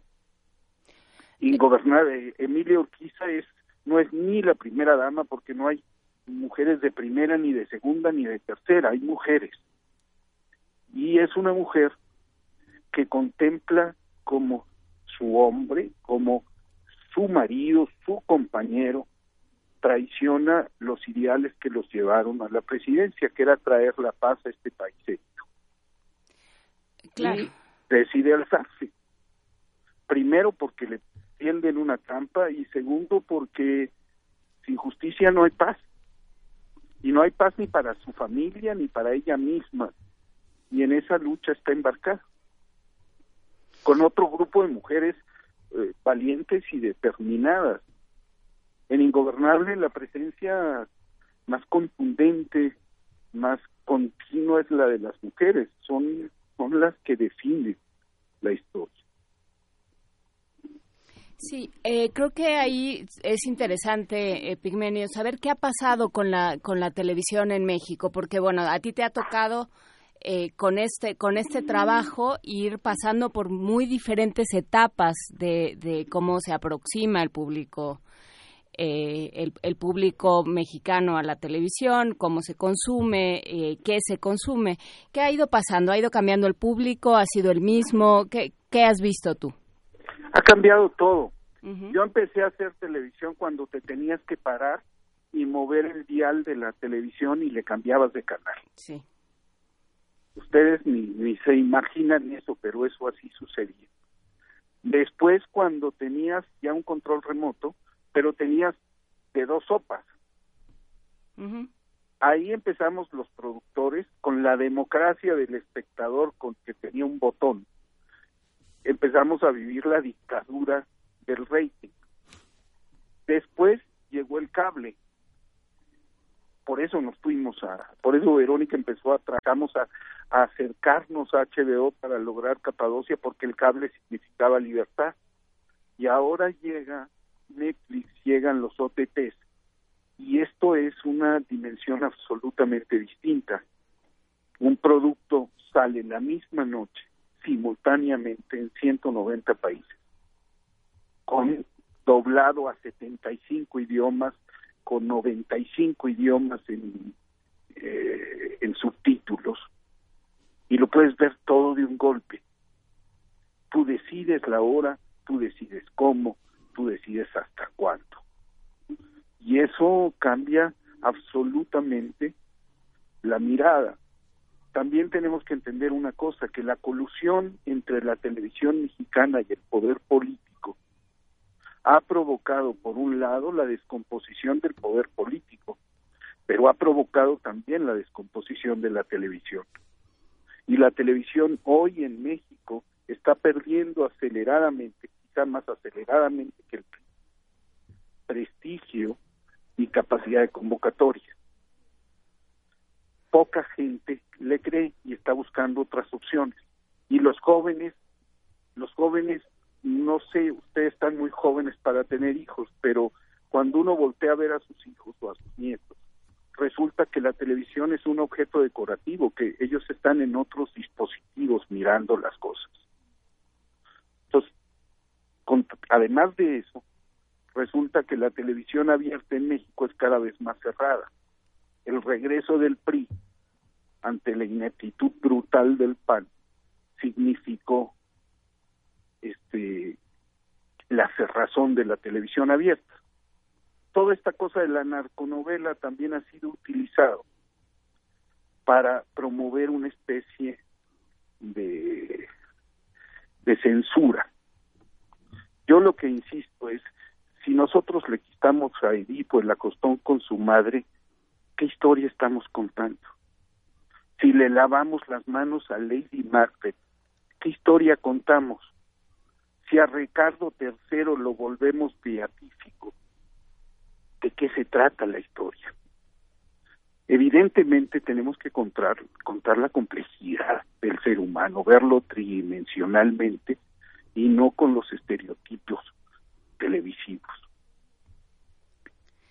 Pues habrá que seguirlo platicando. Te agradecemos muchísimo esta conversación, eh, Pigmenio Ibarra. Habrá que seguir dialogando a través de la ficción, a través de la realidad y busquemos cambiar una, una y otra. Muchísimas gracias por estar con nosotros esta mañana. Muchísimas gracias a ustedes. Yo diría nada más para terminar que así como tenemos que transformar el país, tenemos que tomar en serio la tarea de transformar la televisión. Que así tomarla por nuestra cuenta. Sí. Que es lo que estamos haciendo poco a poco.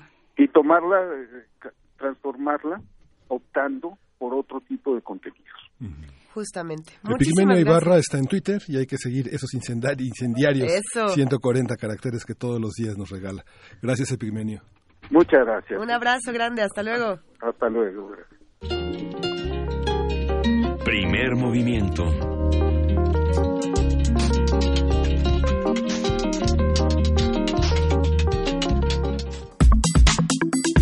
Nota Internacional. Con conocimiento sobre historia, fotografía y cine documental, Ludovic Bonleu ha recorrido Francia, México y Estados Unidos a través de su trabajo. Desde 2002, Bonlieu ha dedicado, se ha dedicado a estudiar los movimientos sociales y los derechos humanos en el estado de Guerrero. En esta región realizó el mediometraje documental El crimen de Zacarías Barrientos en 2008 y en 2013 el largometraje documental Acuérdate de Acapulco.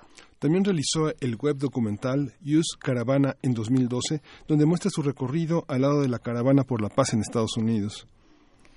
Tras 15 años de trabajo en el estado de Guerrero, este 2017 presenta su más reciente documental titulado Guerrero. Y esta mañana, ¿Guerrero o Guerrero 2017? Ah, Guerrero. Guerrero. nada más. Y esta mañana hablaremos sobre el potencial de denuncia del filme y sobre la capacidad del cine de denunciar y de ayudar a construir y demostrar otra realidad. Nos acompaña Ludovic Bonleu y le agradecemos muchísimo que esté con nosotros esta mañana. ¿Cómo estás, Ludovic? Pues muy bien, buenos días y soy yo quien agradezco a ustedes por estar aquí. ¿Cómo, ¿Cómo, le entramos a este tema? ¿Qué, ¿Qué, es lo que tenemos que estar viendo en este momento de Guerrero?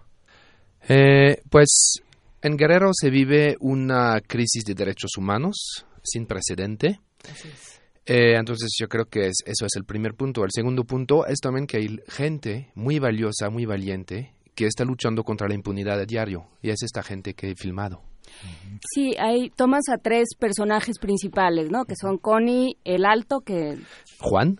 Juan, sí, y Mario Vergara, que es eh, un, un personaje em, enternecedor y desgarrador que está buscando a su hermano y que entonces va por la vida con una bolsita llena de huesos calcinados diciendo esto fue una persona y, que va tratando de explicarle a la gente por qué no puede estar en paz hasta que no encuentre a su hermano. Y todo esto, además de las policías comunitarias, además del trabajo de los maestros, además de la toma del, municipio de Tlapa, de las elecciones, de las, eh, las diferentes maneras en las que el gobierno seduce y amedrenta de, eh, de igual manera, todo eso está en el documental.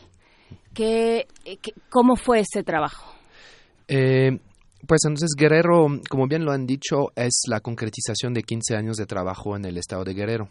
Yo empecé en el 2002 a trabajar sobre temas relacionados con desaparecidos, activistas asesinados, presos políticos. Y entonces, eh, después de todo ese trabajo, pasó lo de Ayotzinapa. Y entonces yo dije, pues tengo que hacer algo también. Mucha gente está filmando ahorita en Guerrero. Lo que voy a hacer es que no voy a ir directamente a ver a los 43, pero voy a ver, porque hay mucha gente que lo está registrando, voy a ver al lado los otros activistas, gente común, corriente, que de quien no se habla tanto, y ver cómo ellos tratan de hacer un guerrero mejor a diario. Pero también me enfoqué en sus dudas con respecto a esa lucha que llevan, que es muy peligrosa, y entonces eh, y que también a veces hay intentos hay intentos en Guerrero de hacer eh, más democracia por ejemplo las policías comunitarias pero no siempre funcionan. Pero a mí me interesa más registrar intentos porque al final eh, nada se hace sin intentar. ¿Qué, intentos sí funcionan por ejemplo por desgracia el que funciona mejor es el de buscar a desaparecidos entonces, vamos a decir que hay un grupo de personas, eh, Mario es parte de ese grupo, y en los alrededores de Iguala empezaron a buscar cuerpos de sus familiares desaparecidos y encontraron un montón de cuerpos. En dos años encontraron 200 cuerpos. Ahorita Mario y otros van a capacitar otros familiares desaparecidos en otras partes del país por medio de la Brigada Nacional de Búsqueda de Desaparecidos. Por desgracia, ahí es algo muy visible porque ellos sacan osamenta y la enseñan a la gente. A veces la gente no quiere verlo, pero sí lo enseñan y están enseñando el drama que se está viviendo. Además, pues hay autoridades corruptas que les están impidiendo hacer bien su trabajo. Hasta están... Bueno, es que no es su trabajo. No es su trabajo, ¿no? Sí, no, exactamente. Son ciudadanos comunes y, comunes y corriente que están haciendo el trabajo que tendría que hacer el Estado por supuesto. No, bueno, es, es que es, que ya es, es un universo absolutamente desquiciado este que, que muestras, ¿no? Y que se ha vuelto pues parte del, del, del paisaje del país, ¿no? De la historia. Guerrero desde hace cuánto, y eso lo dice Connie en algún momento en el documental, o sea, hace muchísimos años que Guerrero está resistiendo y que Guerrero está peleando y que Guerrero está haciendo un, semillero de luchas de diferentes tipos. Sí, la primera masacre, eh, cuando el ejército por primera vez dispara a la multitud, es en 1960 en Chilpancingo. Pero en el 62 también disparó a la multitud en Iguala. Entonces, lo del 2014 tampoco es una novedad, por desgracia, ¿no? de los desaparecidos de los 43, dos de ellos tienen un familiar desaparecido durante la llamada Guerra Sucia de los 70.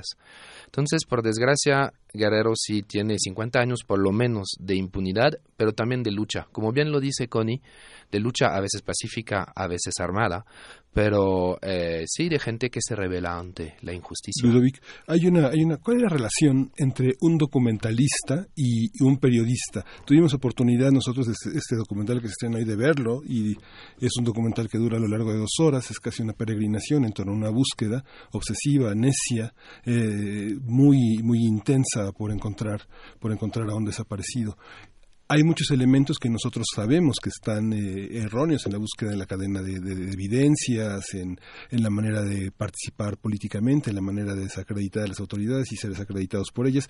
Todo un tema que tal vez exige un contexto que el periodismo da. Pero en esta narrativa del documental, ¿cómo te distingues de un periodista? ¿Cómo los materiales que vas acumulando son susceptibles de formar parte de una noticia, son susceptibles de formar parte de una reserva informativa para otros medios? ¿Y cómo lo preservas tú? Lo conservas y lo articulas en dos horas de filme?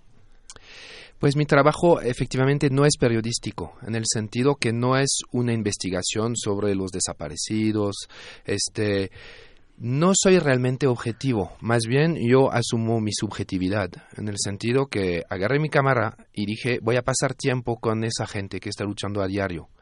Entonces, eh, ellos dicen cosas frente a la cámara que yo hasta a veces tengo mi opinión, tal vez yo no estoy de acuerdo, pero lo dejo así y tampoco voy a verificar los hechos porque el material que tengo es más bien como una crónica de vida. Después la gente que está más interesada puede ir a verificar esos hechos, puede ir a investigar más y este entonces hacer un trabajo periodístico. También eh, yo me apoyo sí en trabajos de, periodistas también que me ayudaron a encontrar esas, esas personas, eso sí es seguro. Pero entonces yo asumo mi subjetividad y eh, lo que quiero, yo trabajo con la empatía, la empatía con, con la gente y, y, para también enseñar otra cara de ese activista que mucha gente ve como el, el quema carros, el que bloquea carreteras, pero que no entiende por qué tiene que llegar a esos extremos a veces, ¿no? Porque nadie lo ha escuchado antes, ¿no? Y porque mataron a sus amigos, porque no hay de otra. Porque es una historia de orfandad. La que cuentas es una historia de orfandad, de una de una comunidad a la que se ha dejado, a la que se ha explotado de manera salvaje, ¿no? históricamente a la que se ha olvidado y de la que solo se acuerdan, y por eso es interesante que lo plantees durante las elecciones, ¿no? De la que solo se acuerdan, y lo dicen varias veces de diferentes maneras los, eh, los personajes que hablan, de la que solo se acuerdan cuando hay elecciones. y, de la, y, claro, lo utilizan también como herramienta política los, los resistentes, diciendo, ah, ¿quieres elecciones? Pues yo voy a tomar el Palacio Municipal y a ver cómo nos toca, ¿no? Entonces, esa lucha de fuerzas de lo que te hablas de una desarticulación y un divorcio absoluto entre la comunidad, esta noción de comunidad donde no entra el gobierno, no entran las instituciones, no hay un momento en el que renuncian las personas del, del Instituto Electoral de Guerrero porque dicen esto no es esto no son unas elecciones, esto es una pantomima. Entonces, todo eso está ahí y todo eso lo que te muestra es una sociedad que está prendida, ¿no? que está en ebullición y hay un momento dramático espeluznante donde dice eh, Juan López, siento que no estoy preparado para una guerra. Y uno dice, pues no, nadie está preparado para una guerra y no deberíamos. Y, y sin embargo ahí está. Pues es la historia de, de, Guerrero, ¿no? Muchos movimientos pacíficos que fueron reprimidos y después entonces la gente se armó y tal vez la, la última eh, el último aspecto de eso son las policías comunitarias, ¿no? Que se multiplican, que también están a veces, este, que hay gente que quiere, este, manipular para que se, para que se, se pelean entre ellas y de hecho, pues, eh, yo filmo también eh, toda la oposición entre UPOEG y FUSDE, que son dos policías comunitarias, y al final el problema es que hay más muertos adentro de cuando hay conflictos entre policías comunitarias que contra eh, traficantes, ¿no? Entonces es un gran problema. Pero sí, yo creo que es una historia de orfandad y de hermandad también, ¿no? Son como, pues sí, gente, hermanos que a quienes les están pegando siempre, siempre y que tratan de, también para sus hijos de hacer un guerrero mejor. ¿Cómo te ganaste la confianza de la gente? ¿Cómo le hiciste? ¿Y, y cómo te ganaste la desconfianza de alguien? ¿Alguien, alguien debe desconfiar de tu trabajo. Alguien, debe, estar, alguien debe ¿eh? estar irritado de salir en las imágenes. Tenemos la presencia de niños que dicen, mira, ahí está su short. ¿No? Ahí está, o sea, cómo describen los propios niños esos huesos que se recogen en bolsas de plástico. Eh, pues la confianza yo creo que me la, generé eh, durante esos 15 años de trabajar en la zona y hay gente que conoce mis trabajos anteriores y saben que, que respeto a los que, que filmo, ¿no? Eh, hasta ahorita nadie me ha dicho nada que, que estaba eh, molesto por aparecer en el, en el documental, pero voy a ir a presentarlo pronto en Guerrero, entonces vamos a ver ahí, porque yo siempre presento a la gente en algún momento lo que hice.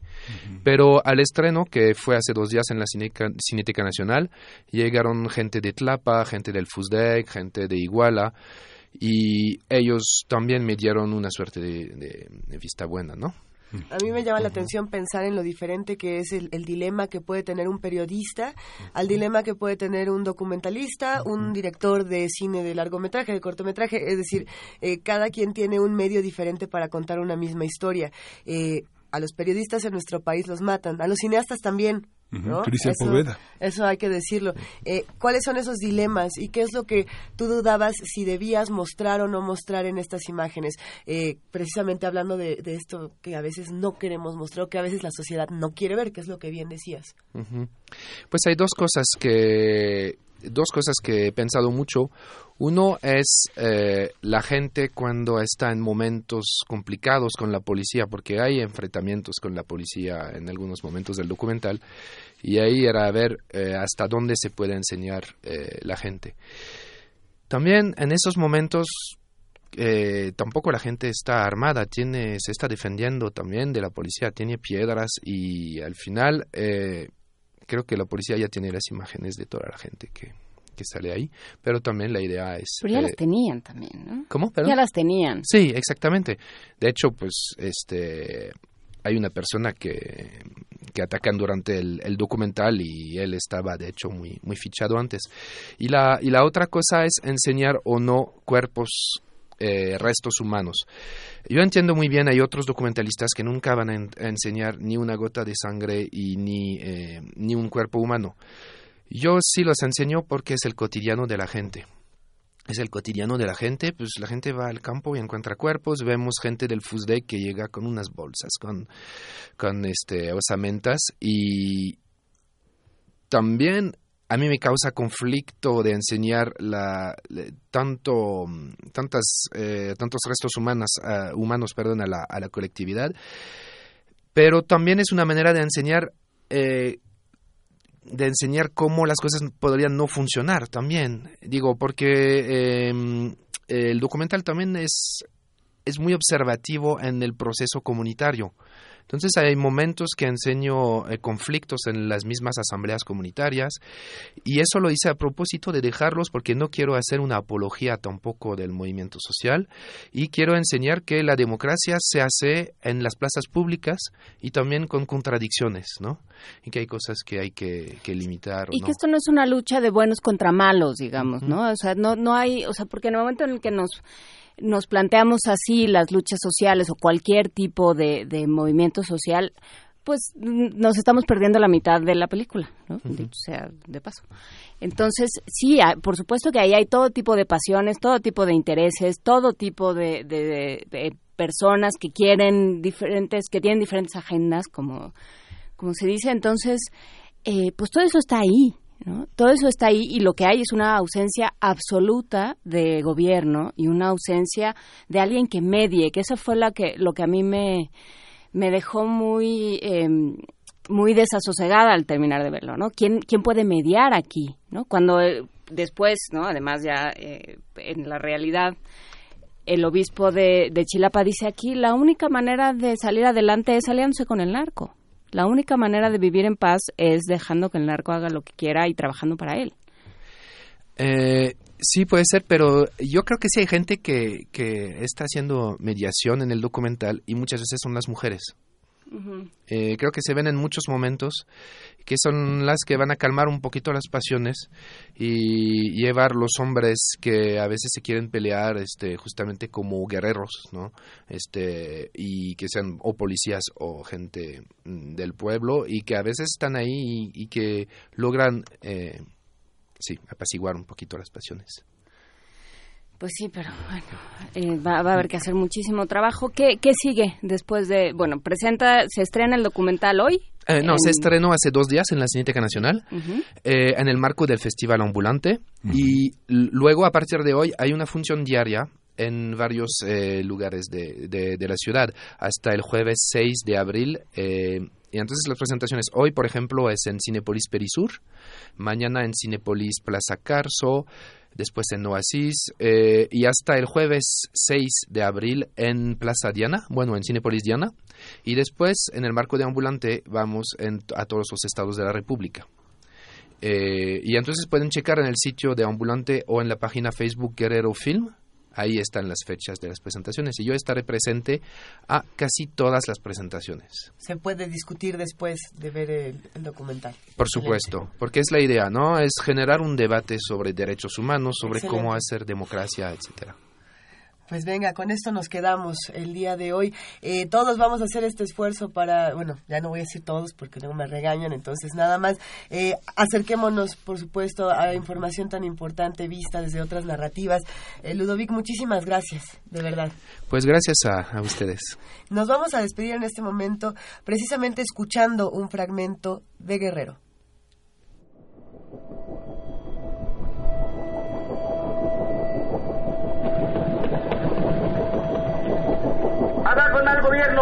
Arriba el FUTEC. Hoy tenemos toda la fuerza. Podemos entrar a Chilpancingo. Mataron a mi esposo. ¿Y ustedes dónde estaban? Con los criminales, con los criminales. No defienden. Quieren provocar, porque al rato nos van a venir a golpear y van a decir que es nuestra culpa. Nunca quise luchar con armas contra los narcos. Contra el mal gobierno he querido luchar toda mi vida, eso sí y somos una amenaza para el Estado. Entonces en este país todo es peligroso. Andar en el activismo mucho más, pero pues también si no hacemos nada es más peligroso porque si van a seguir haciendo de la suya. Estos hilos han servido para amarrar a las víctimas. Estas botas a lo mejor alguien las conozca, si quieren tomarle foto.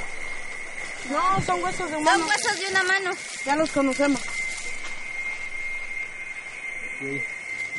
Tres, cuatro, seis, siete hay aquí. Es por eso que ellos tienen miedo, que nosotros los vigilemos.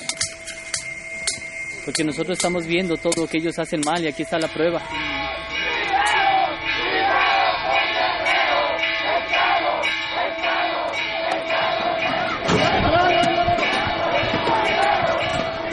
La colonia Tepeyac está saliendo a defender el honor del pueblo de Tlapa me digas, ¿qué pasó?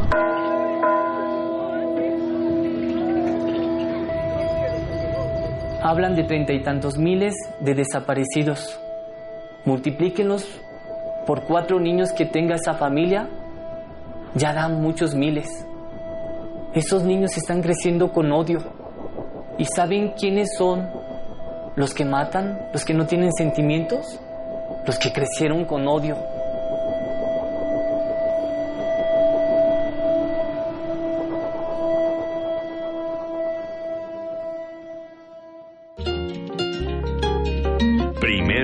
Movimiento.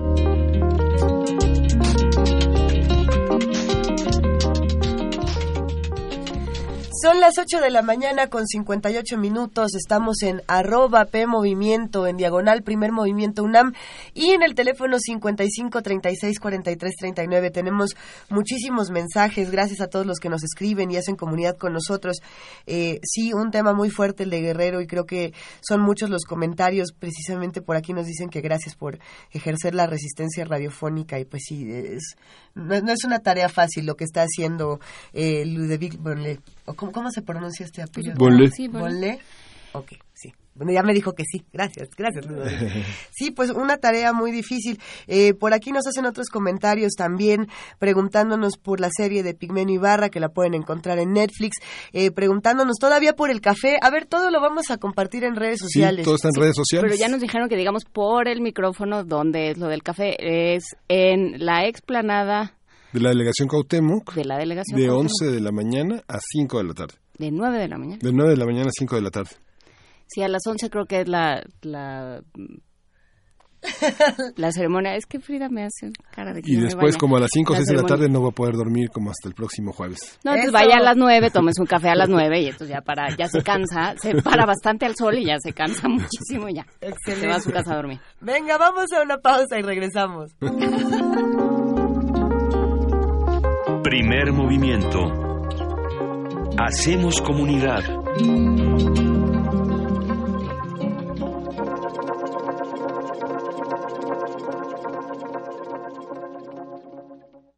Corte informativo. La UNAM. El rector de la UNAM, Enrique Graue, y la presidenta de la Universidad de California, Janet Napolitano, acordaron incrementar la movilidad académica y las investigaciones en materia de salud y energía entre ambas entidades académicas. El rector afirmó que ambas instituciones trabajarán para que los estudiantes mexicanos se sientan seguros en la Unión Americana. Tenemos una historia común, tenemos una frontera común y más aún tenemos un futuro común. Y esto es donde finalmente es muy importante que se sigan ese tipo de iniciativas, que las universidades es el poder de las ideas que podemos finalmente oponer de alguna forma al poder que emite algunas malas ideas. Entonces, en principio creo que esta iniciativa hay que verla con todo el entusiasmo. Los productos comienzan a verse y yo creo que debemos estar satisfechos con la primera parte de lo que hemos visto en salud. Rectores y representantes de las principales universidades e instituciones de educación superior, entre ellas la UNAM, participaron en el segundo foro de rectores universitarios México-China que se realizó en Beijing con el título Universidad y Nación Innovadora. Nacional. Álvaro Pérez Juárez fue electo por el Pleno de Magistrados para estar a cargo del Tribunal Superior de Justicia de la Ciudad de México. Pérez Juárez fue el único candidato a la presidencia del Poder Judicial luego de que el magistrado Lázaro Tenorio desistiera de su postulación. Organizaciones de derechos humanos y civiles, así como la Asamblea Consultiva del Consejo Nacional para Prevenir la Discriminación, exigieron al Ejecutivo Federal cumplir con su obligación de promover, proteger y garantizar los derechos humanos de las trabajadoras del hogar. Apuntaron que la mayoría gana menos de 160 pesos diarios y no tiene vacaciones. A pesar de que falta analizar más de 100 leyes secundarias de la Constitución Política de la Ciudad de México, la Asamblea Legislativa suspendió por segundo día consecutivo la sesión por falta de quórum. El presidente de la Comisión de Gobierno, Leonel Luna Estrada, informó que solo acudieron 33 de los 66 diputados. Economía y finanzas. Juan Baker Pineda, subsecretario de Comercio de la Secretaría de Economía, informó que en la renegociación del Tratado de Libre Comercio de América del Norte no se permitirá el regreso de aranceles entre los países firmantes. Agregó que todavía no hay una comunicación oficial por parte de Estados Unidos sobre los puntos a negociar. Internacional. En entrevista con Radio UNAM, Gabriela Sotomayor, periodista mexicana que se encuentra en la sede de la ONU en Ginebra, Suiza, habló sobre las negociaciones contra las armas nucleares que se llevan a cabo en Nueva York. Eh, bueno, la, la conferencia de desarme tiene su sede aquí en Ginebra y esto se ha venido trabajando desde hace mucho tiempo esta, esta resolución que ahora se está discutiendo en Nueva York por 123 países, excepto los que tienen armas nucleares. Eh, la, la, cuestión es que esta, esta resolución sería jurídicamente vinculante y eh, los países que, que, están en contra de, de, de, de, adoptar esta resolución, como Estados Unidos, el Reino Unido, Francia, eh, Rusia, China, eh, incluso, bueno, India, Pakistán, Israel, que, eh, que tienen eh, armas nucleares, pero incluso Japón, que es el único país que ha sufrido un ataque nuclear. En Ecuador, el candidato socialista Lenín Moreno cerró la campaña presidencial en la que pide el voto por un país para todos sin paquetazos ni privatizaciones. Enviaré a la Asamblea Nacional la ley anticorrupción para que los corruptos de ayer y los corruptos de ahora vayan a la cárcel. Por su parte, el candidato conservador Guillermo Lazo pidió un cambio para Ecuador. El aspirante pidió a sus simpatizantes salir a votar este domingo. Cambio es evitar que el Ecuador viva lo que hoy está viviendo Venezuela, la dictadura de un partido político. Eso es cambio.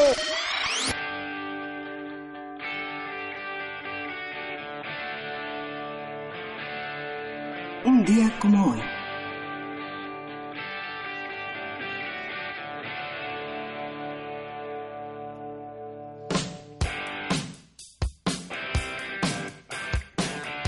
En 1955 nació el músico australiano Angus Young, conocido por ser uno de los miembros fundadores y guitarrista principal de la banda ACDC. En 2003 ingresó al Salón de la Fama del Rock and Roll.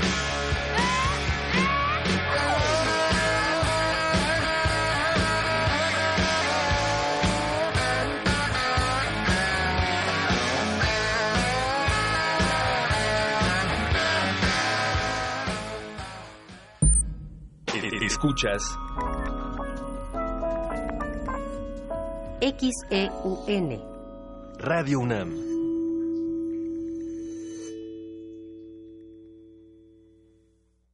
De las vistas de Salvador Toscano a la época de oro. Del celular, a, la era digital. a la era digital. Filmoteca UNAM. Sala de exposiciones, acervo y restauración, cine en línea, talleres, hemeroteca, Circuito Mario de la Cueva, frente a la Facultad de Ciencias Políticas y Sociales. Entra a www.filmoteca.unam.mx. En Facebook y Twitter somos Filmoteca UNAM. Ahí encontrarás la oferta visual que tenemos para ti. Filmoteca UNAM. La mujer y su amiga buscan historias, pláticas, alguna aventura nocturna. La mujer entra a un bar que coexiste con su celda de castigo. Sé parte del conflicto entre el recuerdo y la realidad. La periodista, de Emilio Uriostegui. Todos los lunes de abril, 20 horas, sala Julián Carrillo, Adolfo Prieto 133, Colonia del Valle. Entrada libre. Radio UNAM. Siempre hemos tenido que luchar. Dejamos nuestra huella en la historia. Y he aquí todo lo que hemos logrado. Le dimos voto a nuestra voz, y esto es nuestro derecho. Rompemos los estereotipos. Conquistamos la cima del mundo. Tenemos las herramientas para alcanzar nuestros sueños. El protocolo para atender la violencia política contra las mujeres defiende nuestros derechos políticos, nuestro derecho a hacer historia. Instituto Nacional Electoral, INE. Personajes que se despojan, se desdoblan, se enmascaran y conviven en un espacio-tiempo recursivo. Te invitamos a asistir a Invenciones de Quietud y Movimiento, una obra coreográfica de Talía Falconi y Federico Valdés. Todos los martes de abril a las 8 de la noche. Sala Julián Carrillo de Radio UNAM. Entrada libre. Cualquier conjuro o maldición ejecutado después del atardecer aumenta su fuerza conforme se acerca a la medianoche. Para aumentar su sonido, Carpe Noctem. Sintonízalo ahora los viernes a las 0 horas por el 96.1 de FM. La noche es la mitad de la vida y es la mejor mitad. Radio 1.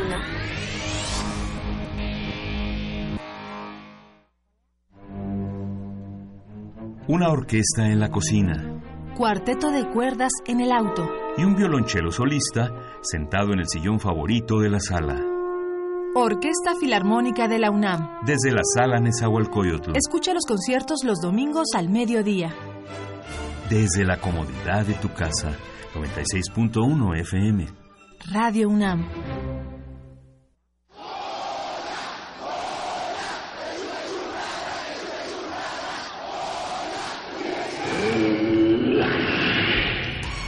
¿Te identificaste?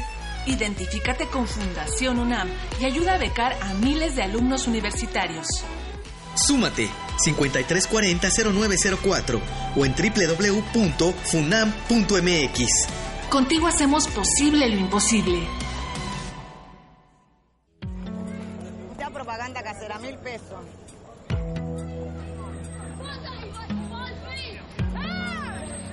Of your country. Accordingly, No importa de dónde eres, qué idioma hablas, ni cuál es tu color de piel. Tus derechos humanos son universales y deben ser respetados. Conoce cuáles son y cómo protegerlos en un programa de análisis y reflexión sobre este tema con Diego Guerrero. Derecho a debate. En la cultura de la legalidad participamos todos. Te invitamos a una mesa de discusión con estudiantes universitarios y especialistas todos los lunes a las 10.05 de la mañana. Por el 96.1 FM. Radio UNAM.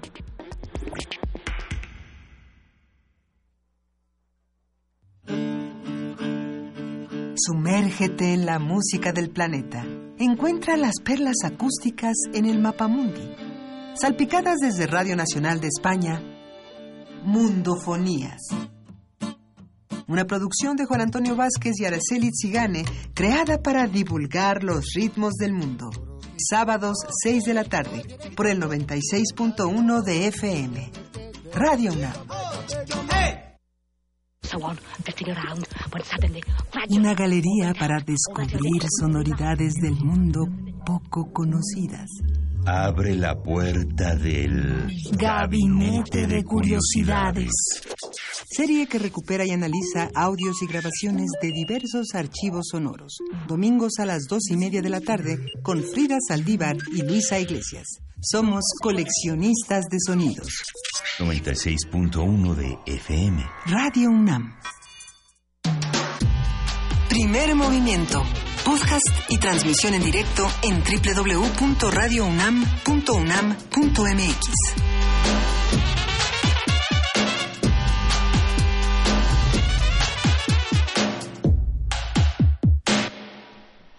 Regresamos a primer movimiento, son las 9.11 de la mañana y tenemos una, una, una nota que tiene que ver con el día primero de abril, que se conmemora el Día Mundial de la Educación, y México invierte el 6.8% del Producto Interno Bruto en este rubro, cifra que está muy por debajo de la norma de la Ley General de Educación, que es del 8%. Nuestra compañera Cristina Godínez amplía la información. La Declaración Universal de los Derechos Humanos, en el artículo 26, establece que toda persona tiene derecho a la educación y la elemental debe ser gratuita y obligatoria. Su objetivo es el pleno desarrollo de la personalidad humana y el fortalecimiento del respeto a los derechos humanos y a las libertades fundamentales. En México la educación es un derecho social. En el artículo tercero de la Constitución se asienta que toda persona tiene derecho a recibir educación y la de nivel básico y medio superior son obligatorias. De ahí la importancia de conmemorar el primero de abril como el Día Mundial de la Educación. Para el doctor José Antonio Ramos Calderón, del Instituto de Investigaciones sobre la Universidad y la Educación de la UNAM, la educación juega un papel importante en términos de la formación que pueden tener los diferentes sectores de la población. Mucha de la información que circula en esta sociedad tiene que ver con habilidades de lectura, de escritura, de comprensión, de análisis, de poder tener la posibilidad de participar en esta sociedad de manera informada. Entonces la educación tiene que tener un papel clave en esta sociedad del conocimiento, en esta sociedad de la información, porque mucho de esto se mueve a partir de ello. Y entonces ya no podemos estar pensando en que tenemos ahí deficiencias de lectura, deficiencias de comprensión de lo que leemos o incluso en casos más extremos en términos de no saber un código escrito que nos permita movernos con mayor libertad y con mayor conocimiento de causa en esta sociedad que tenemos aquí. El experto de la UNAM en temas de política educativa comenta que son varios los retos. Más de 30 millones de personas que no tienen educación básica. Y tenemos también por ahí un problema histórico en términos de la población analfabeta, alrededor de 4 millones 750 mil personas que son analfabetas. Otra de las cosas que también tenemos nuestro país es de secundaria apenas. En términos de cobertura, la población de 3 a 5 años tenemos un 63% de niños que asisten a la escuela. De 6 a 14 es un 96.2%, de 15 a 17 es del 73.2% y en educación superior tenemos un 31.5%. También se conjuga con datos que nos arroja, por ejemplo, la prueba PISA, en términos de desempeño de nuestros jóvenes de 15 años. Los datos nos dicen que México sigue estando muy por debajo del promedio de OCDE, ¿no? Y es que México invierte el 6.8% del Producto Interno Bruto en educación, cuando la norma de la Ley General de Educación establece que debe ser de 8%. Para la investigación, el financiamiento tendría que ser del 1%, sin embargo, solo es de 0.39%. Para Radio UNAM, Cristina Godínez.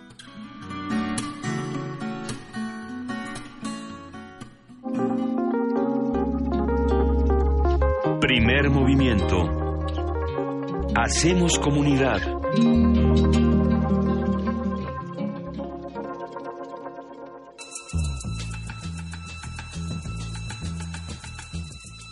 Es hora de poesía necesaria.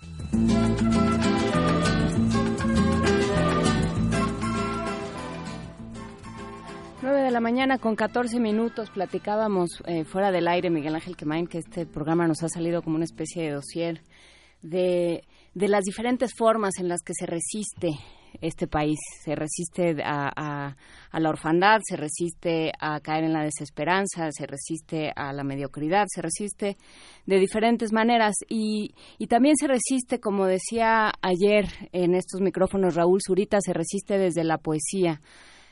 Y, y, se resiste también con imágenes tremendas, pensando en Juan Bañuelos, que murió hace un par de días, el poeta chiapaneco, y que escribió de muchas cosas y en muchos tonos, escribe también para el fin del tiempo. Que ya es tarde, y más bien estamos muertos.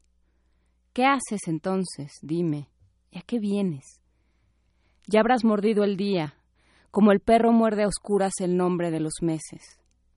No vengas más. No necesito a nadie que pisotee mi sombra y tenga el llanto de pie en mi puerta, oyéndome la sangre. ¿Qué no bebí? Amor y muerte a tragos. Tú lo sabes. Soy un ayer de astillas clavado en este humo que levanta mi raza de fantasmas y cenizas. No preguntes por mí. Cercena para siempre tu corazón y el mío. Déjalos como el día y la noche del olvido.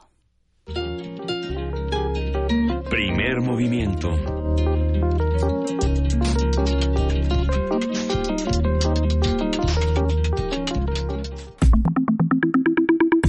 La mesa del día.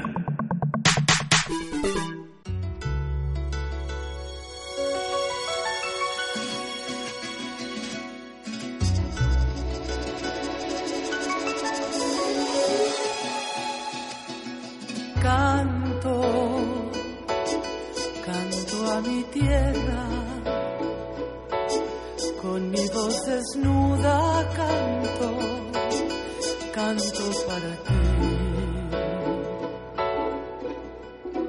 Pongo el corazón abierto, la esperanza entre lo alto para estar aquí. Abrazo y despojo en el mismo lugar perdidos los sueños de no regresar, gargantas cerradas de tanto callar,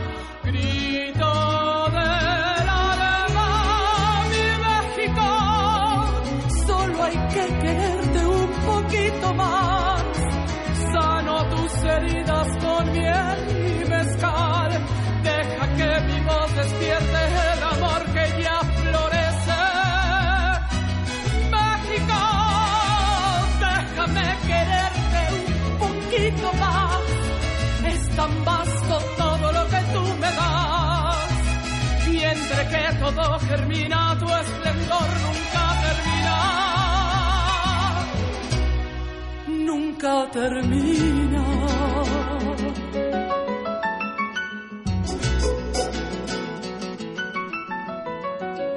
Pueblo 96.1 de FM, exactamente, le estamos soplando aquí a Regina Orozco para que tuitee. Y acabamos de escuchar Solo hay que quererte un poquito más, México, de Sol de María Bañuelos. Con más de 40 años de trayectoria, Regina Orozco se ha destacado como cantante, actriz y empresaria. Formada en la ópera, dejó esa carrera, dejó esa opción para dedicarse al cabaret y a desarrollar su carrera actoral en el teatro, cine y televisión. Regina Orozco ha logrado mantenerse como una de las figuras femeninas más destacadas y respetadas de la escena cultural en México.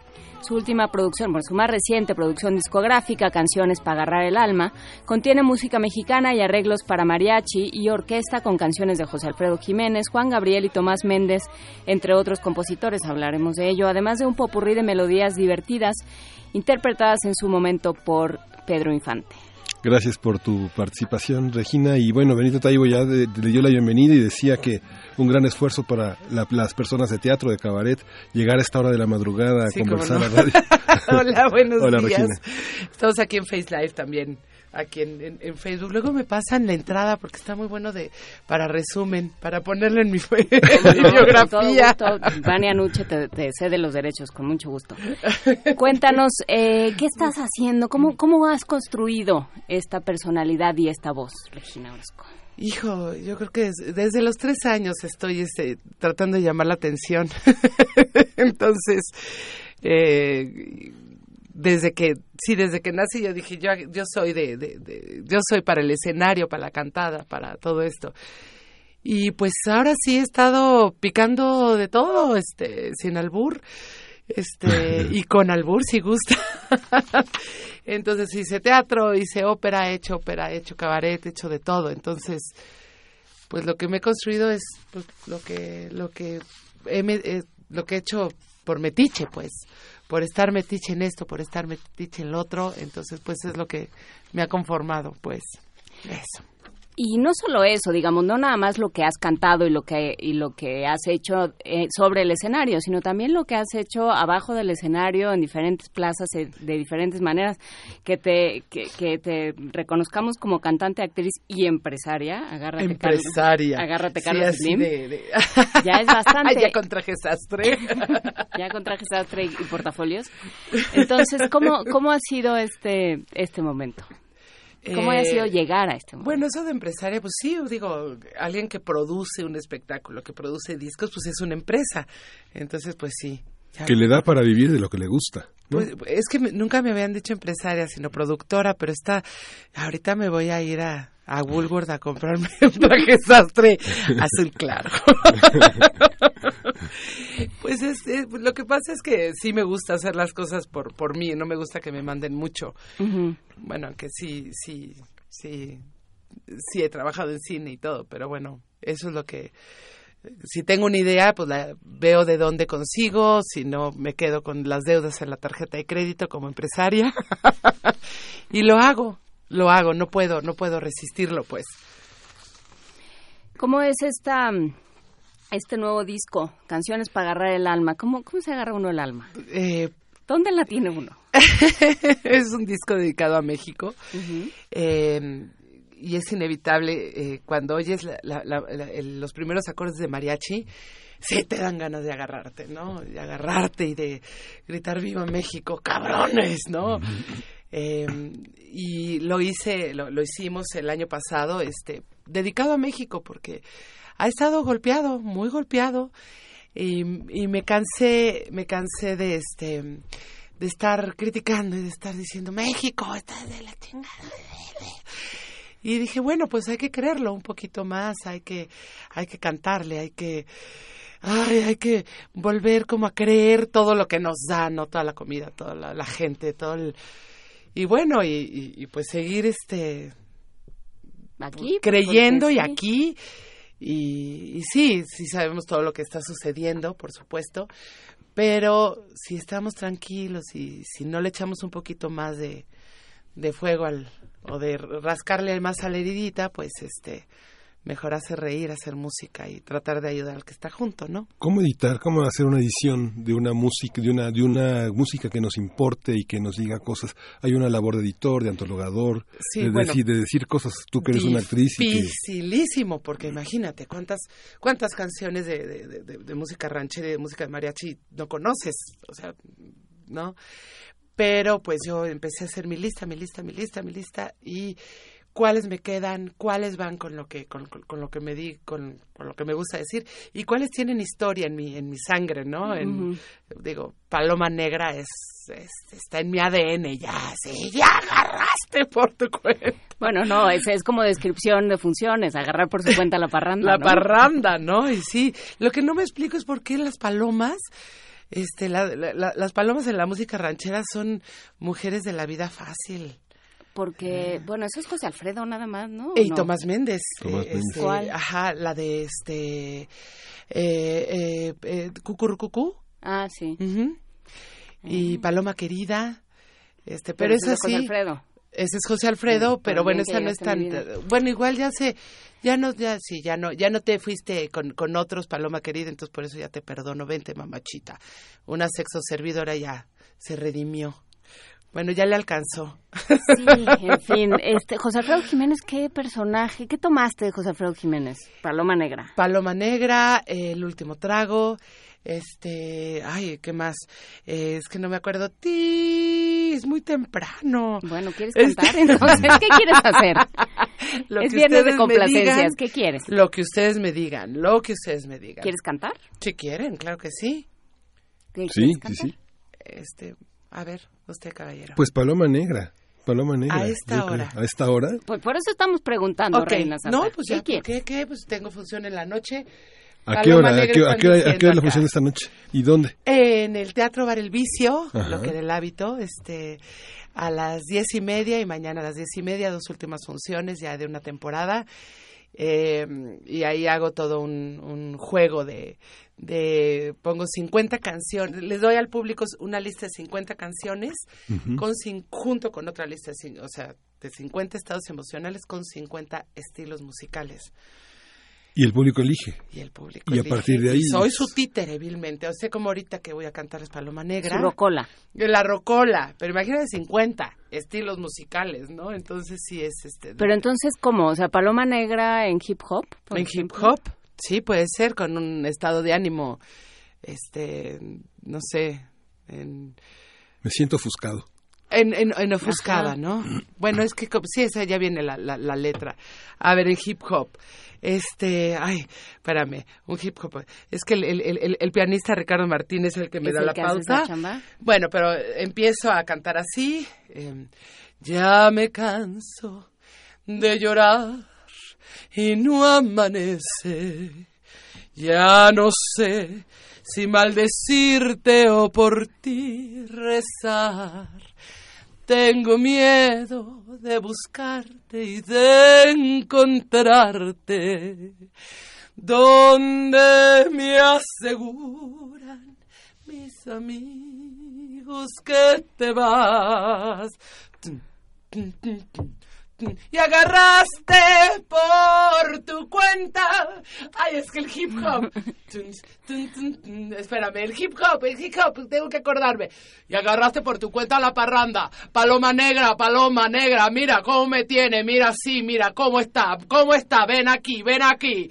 Vamos, me ofusca, me ofusca, me ofusca, madre, mira, mami, mira, cómo eres tú, cómo eres tú, tan puta, tan puta. Bueno, es esta perra, no es que ya me salió como en reggaetón. Pero bueno. Esa es la idea.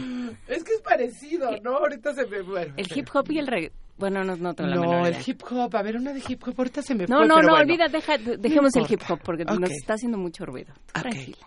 Tú respira. Esto es, esto es tranquilo, es, es muy temprano. ¿Cómo elegir las canciones que cantas?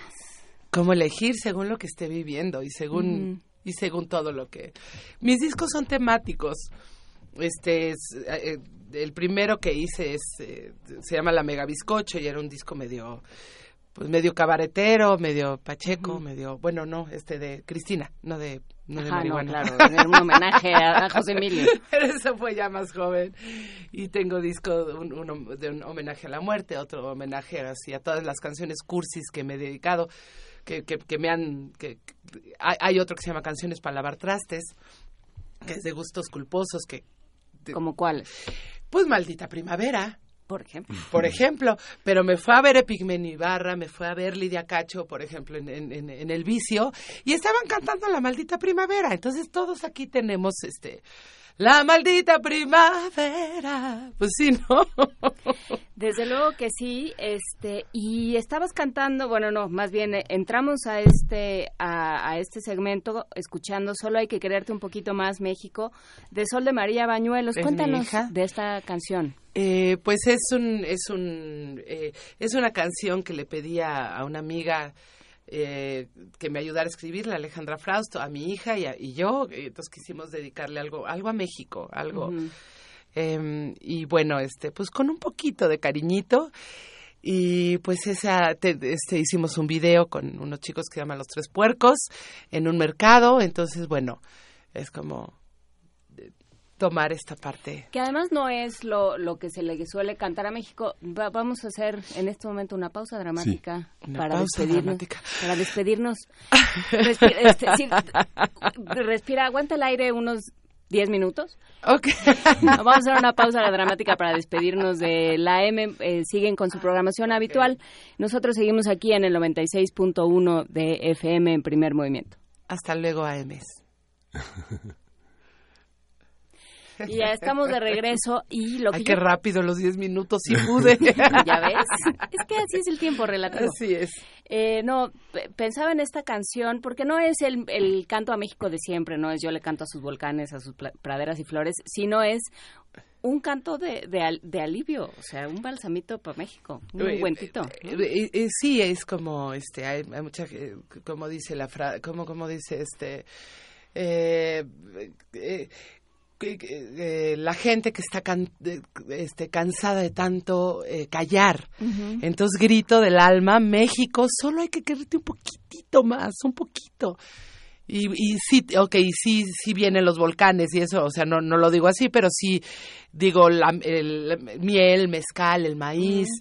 Pues algo un poquito más este, este prendido del mezcalito. Y bueno, este, pues sí, es como, si estamos cansados, entonces bueno, hay un poquito de, de, de, de sobadita, de sobadita. De para las friguitas que se ha parado el país. ¿Cómo, ¿Cómo trasciende socialmente el trabajo de cabaret? Sabemos, sabemos este, quienes venimos eh, desde los años 80 viendo teatro y conociendo el trabajo que has hecho desde Jesús a Rodríguez hasta Cotito Vasconcelo, las, las Reinas Chulas. Eh, ¿Cómo, cómo, ¿Cómo configura la memoria teatral de un país desde el cabaret que ahora se ha dignificado, se ha reconocido, se ha documentado y forma parte Bueno, ya hay becas. Ya hay becas para Ya hay becas, el FON cada becas a los cabareteros.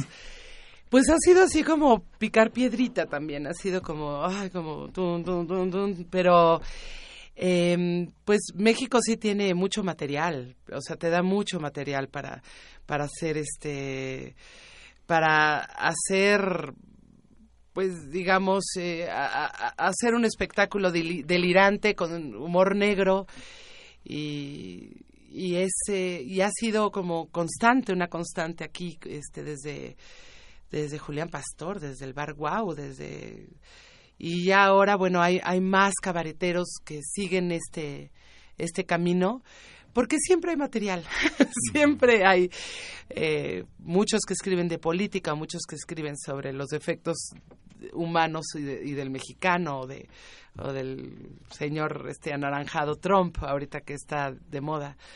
Eh, bueno, entonces cada vez ha crecido más y bueno, ¿Cuáles son tus públicos más complejos, más difíciles? Digamos, tú eres una, una artista inteligente, en el sentido inteligente, en el sentido en el que sabe colocar las cosas en su lugar, en el momento preciso, hablar de lo que se tiene que hablar con una actualidad este, informativa, este, social, política, frente a un público que es que hace el que es para, que es para quien es legible lo que tú dices.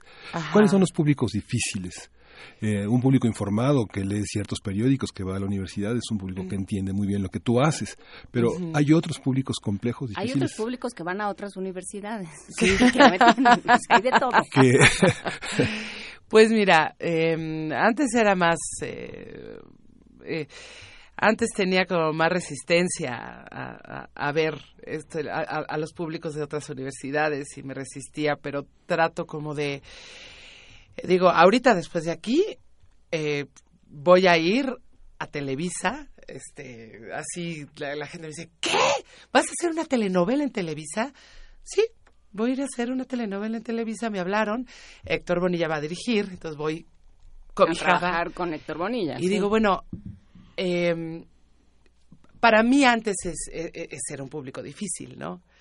Eh, porque era más, este, ese era un público... más resistente, más pero ese era un público que no te aceptaba, ¿no? Sí, que le incomodabas mucho. ajá, igual, bueno, pero digo, bueno, si tengo la oportunidad de que eh, canto bien. Hasta eso. Si me dan, si me dan una pantalla para poder cantar y que sea más popular, pues qué bueno. Para que, pues para que también pues haya, bueno, ellos me prestan este la pantalla y yo pues si te dan agarras y te quitan gritas. Eso. Ay como si te dan agarras y si te quitan gritas y te quitan gritas. Está buenísimo. Entonces es un bueno. que te voy a regalar en este momento. Está increíble. Entonces bueno pues este voy flojita y cooperando y tratar de ser incluyente que me ha costado un trabajo pero se puede porque pues digo es que si no cómo si no como el si no si no como pues sí si, no, pues, cantamos a todo. si desde ahí abajo si desde ahí entras sí bueno no yo estoy diciendo este ya está diciendo. Radio pública y temprano. Mejor me callo. Oye, dice una cosa Isaac Tenorio, lo cual que nos puede dar pie para que vuelvas a cantar, porque no toda esta gente que está aquí en la cabina no suele estar aquí en, en general. Vienen a escucharte y a verte. Muchas Entonces, gracias. Este, aprovechando este momento como de pandita de chapul que tienes, ¡Eh! em, nos dice. Isaac Tenorio, la canción que cantaste no es Paloma Negra, sino Paloma Querida. Y yo digo que no, pero no No, sé. es Paloma Es Negra. Paloma Negra. ¿Puedes cantar Paloma Querida para que vea la diferencia? Sí, vamos a ver. Desde el día en que... Ay, está muy alta. Desde el día en que llegaste a mi vida, paloma querida, me puse a brindar. Y al sentirme un poquito tomada, pensando en tus ojos, me dio por cantar. Me sentí superior a cualquiera y un puño de estrellas te quise bajar, pero al ver que ninguna alcanzaba, me dio tanta rabia que quise llorar.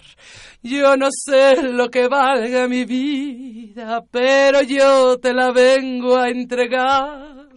Yo no sé si tu amor la reciba, pero yo te la vengo a entregar. Trantán. Ay, pues a mí, sí. a mí, José Alfredo Jiménez me gusta, me gusta esa de qué bonita es la venganza cuando Dios nos la concede, pero eso es un problema que yo tengo, que tendré que hablar Eso con mi psicoanalista. Ay, sí. A veces poquito, pero eso también, sí. Un poquito de venganza, poquita venganza. No, pero no, ¿verdad? No. Por si crees en el karma, ya te fregaste, mana. Ese es el problema. Pero bueno, entonces, canta, ah, estás cantando de todo, lo que la gente pida. Sí, lo que la gente y, y también canciones de mis discos y si quieren una escena de alguna película la hago. Ahora sí, este, los antojos, se llama Los antojos de Regina. Los, entonces, digo, puro antojo, puro antojo. Y eso que no estoy embarazada, ya no. Y el, pero ¿cómo resuelves el asunto de los ritmos? ¿No, no, no es agotador? No, ya no, ya me acostumbré. Llevo 12 años haciendo este, este tipo de juegos. Antes lo hacía en, en las fiestas de cabareteros, este, nos poníamos con, con tequila, porque no, no estaba el mezcal tan, tan en boga hace Ujú. 30 años, y pues me le- nos las pasábamos así, ay, a ver, ahora sí esto, ahora sí esto. Y dije, pues, ¿por qué no lo vendo? ¿Por qué no capitalizarlo? sí. Y hablando de por qué no lo vendo, ¿qué, ¿por qué nos cuesta tanto trabajo vender, cobrar por lo que hacemos? A mí no. Pero hay mucha gente que dice, pero es que ah, me pasa mucho con los escritores que de pronto dicen, es que me gusta tanto que lo haría de gratis. No, no, ¿Por qué? porque es una culpa que tenemos de eres malo si tienes dinero. Pues al contrario, si tienes dinero das más chamba y puedes crear más discos, ¿no? Puedes escribir más. No, así este, hay escritores que sí cobran muy bien y qué bueno, porque pues así se dan chan- se dan la chance de no este estar chiquiteando su trabajo y hacen un librazo, ¿no? Y viajan. Y se toman el trabajo de hacer lo que les dé la gana. Eso sí, creo que el, el- el- el dinero es una cosa de, dicen que es como energía, entonces, ok, dando y dando, dando y dando, y sí, yo sí cobro. ¿Cómo es el, inter- el Pero trabajo a el... veces sí también regalo mi trabajo, o sea, si es necesario, no tienes lana, venga, vamos a hacerlo. Si es sobre todo para este, cosas de, para ayudar, ¿no? A- a- ¿Cómo es el trabajo en el interior del país? ¿La gente reconoce esta, es- esta, esta visión que a veces parte desde el centro de la política, de, Em, de las artes escénicas, que están acostumbrados a ver, este, aplaudir a, a- a don actor y entre el actor y aplauden? Hay de todo, hay, de, todo. En, en, en, en, en, en la República sí hay de todo. Hay llegas a teatros del pueblo y, y sí te, te reciben muy bien o, o de repente acabo de hacer en Texcoco un, un festival de blues y de repente veo una, una cantidad de señoras así como del mercado y que les encanta el blues. Entonces dices, ah, mira, no nada más este escuchan a Gloria Trevi, pues sí, hay de todo, digo, no, no, hay de todo. Está, ¿Qué escenarios te gustan más? ¿Qué, qué del interior del país vale la pena para, ¿Dónde te para hacer- diviertes más? Porque Sí, también donde provocas también te diviertes. Mucho. Entonces, En el convento de que- Puebla, en el convento de Guadalajara, en el- Bueno, me ha, me ha gustado, hijo, desde, desde, sí, una vez hice, hice un, un- un- hablando, por ejemplo, de Puebla, sí, una vez en, en, en, en la plaza, en el centro de Puebla, estaba el Gober Precioso, estaba ahí atrás del Palacio Municipal, entonces fue una función muy divertida porque sí todo el mundo le empezamos a mentar la madre, algo ver precioso, ¿no? Cuando hay esa oportunidad de, de mentar la madre, pues está muy bien, ¿no? atrás de catedral a, don Norberto cuando cuando estaba con todo lo de Maciel y demás, este, esa, esas, esas eran las funciones irreverentes. Eh, con niños me gusta también, pero es lo más pesado porque ahí no ni saben quién eres, entonces tienes que agarrar este, sí, porque hay públicos, por ejemplo, este, si me voy a la zona rosa con mis amigues, pues ahí ya es casita, ¿no? Entonces ya te festejan cualquier cosa, pero un niño, pues no, este, no, no te conocen y además se va la atención rapidísimo. Y se van, y los pierdes y sí, ya valió, ya valió. Sí. Y bueno, con señoras, con darquetos, sí, tengo un público variado, variadillo, variadillo. Pues una última canción, Regina. Este, ¿Qué te gusta? Eh, a ver, una de un gusto culposo. Pide una. Uy, no, bueno, es que los míos no son culposos. ¿Cuál? Ahora resulta que no. Muy 97.7, no, yo sí. Por eso, venga. Ah, no, por eso, venga. a ver, una. una. Este. No voy a sacar el cobre a estas horas. La mentira, la mentira de Pedro Infante, ¿te la sabes? No. No. No, a ver, un gusto culposo de Marisela. Uy, no me ninguna de Maricela. La que tú quieras de A ver, ustedes así. ¿Cuál? Amalia. Una de Juan Gabriel. Ah, ok. Este, Juanga. Este... Mm, eh, ¿Cómo va? ¿Cómo empieza? ¿Costumbres? ¿Cómo empieza? ¿Costumbres? ¿Cómo empieza? Este, háblame de ti. Cuéntame de tu vida. Sabes tú muy bien que yo estoy convencida de que tú no puedes, aunque intentes olvidarme, siempre volverás una y otra vez, una y otra vez, siempre volverás. Aunque ya no sientas más amor por mí, solo rencor. Yo tampoco tengo nada que decir y eso es peor. Pero te extraño, cuánto te extraño. No cabe duda que es verdad que la costumbre, cante con el final, es, más, fuerte que el amor. Ahí está. Regina, ¿dónde estás? Nada más, ya. ¿No se sabe? Yo no me la sé, no me veas así, Silvia Cruz. ¿Dónde, yo no me ¿dónde la vas a estar esta noche? Esta noche vamos a ir a verte. Esta noche, por favor, vayan. ¿Sí? ¿A qué hora? En el Teatro Bar El Vicio. Hoy y mañana a las diez y media. Lleguen temprano. ¿Tenemos que reservar? Eh, ah, sí, o, o, compren los boletos antes porque Ajá. sí está lleno. Sí, Teatro Bar El Vicio tiene su página de internet. Madrid, Madrid número 3, en la Coyoacán, Coyoacán. Carmen Coyoacán, 56, 59 1139 Los Antojos de la Regina o en mi en mi página en, en, en, mi Facebook, mi fanpage Regina Orozco con mayúsculas o este arroba Regina Orozco en Twitter y esas cosas. ¿verdad? Ha sido un privilegio tenerte. Muchas gracias. Muchísimas, Muchísimas gracias, gracias, Regina Orozco. Mucha ya suerte. por fin se me hizo. Aquí en Radio Lo logramos Nam. porque ya habías, ya estabas, eh, estabas emplazada para un día anterior y estabas malísima de la garganta. No, sí, sí, sí, sí. Qué bueno que Pero lo logramos. Gracias. Muchísimas gracias. Y para seguir con este ambiente de algarabía y de, y de felicidad constante, vamos a escuchar una nota de la UNAM. La quinta edición del evento universitario Encuentro con la Tierra se llevará a cabo el próximo domingo en el Museo de Geología, ubicado en la colonia Santa María la Ribera. Nuestro compañero Jorge Díaz nos cuenta de qué se trata. El próximo domingo 2 de abril se llevará a cabo la quinta edición del Encuentro con la Tierra de la UNAM en la colonia Santa María la Ribera, con una serie de exposiciones, charlas, presentaciones artísticas y visitas guiadas al Museo del Instituto de Geología frente a la Alameda de esa colonia. Durante la presentación del evento, la doctora Elena Centeno García, directora del Instituto de Geología de la UNAM, hizo un importante anuncio de los dos primeros geoparques en México que funcionarán a iniciativa de la universidad.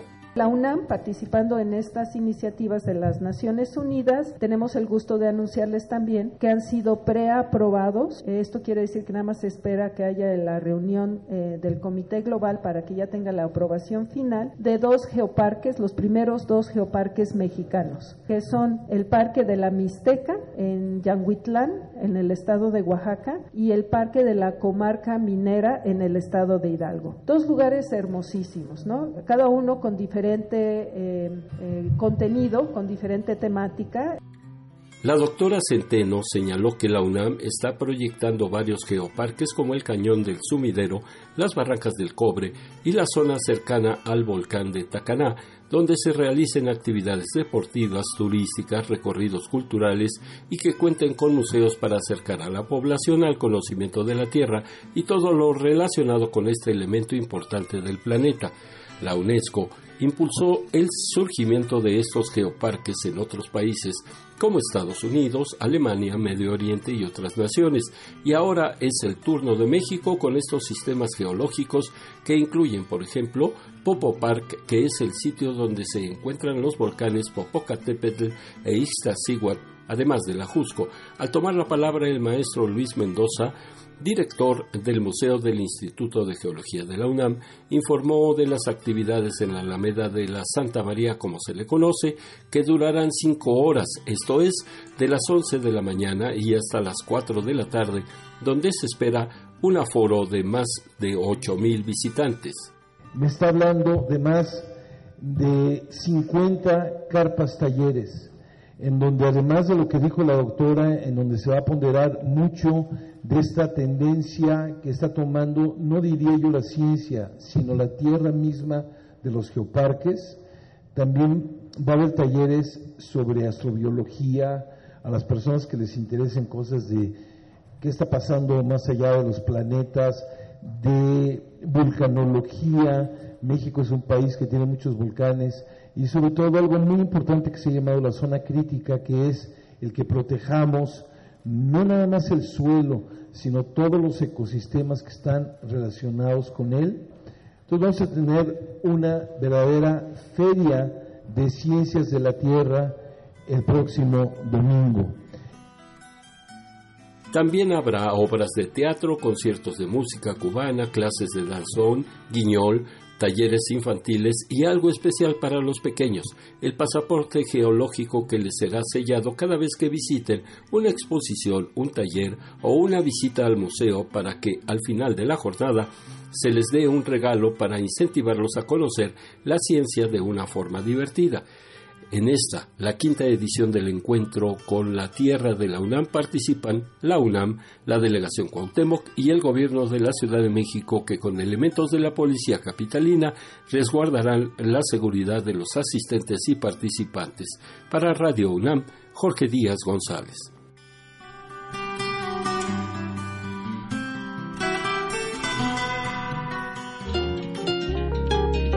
Primer movimiento Continuamos en primer movimiento, son las 9.48 de la mañana, estamos aquí Juana Inés Deza, Luisa Iglesias y Miguel Ángel Quemain. Vamos a dar pie a este evento que hemos cubierto toda la, esta actividad que hemos cubierto toda la semana, que es Poesía 17 en Casa del Lago, que tiene la programación casadelago.unam.mx y hoy tenemos en la línea Natalia Toledo, una poeta originaria de Oaxaca que mucha gente conoce, es una, artista multidisciplinaria, ha trabajado en muchos, en muchos terrenos y estamos eh, en la línea con ella. Natalia, buenos días, gracias por tomar esta llamada. Cuéntanos qué va a, ser, qué va, qué va a pasar hoy contigo en la Casa del Lago. Hola, buenos días, ¿cómo están?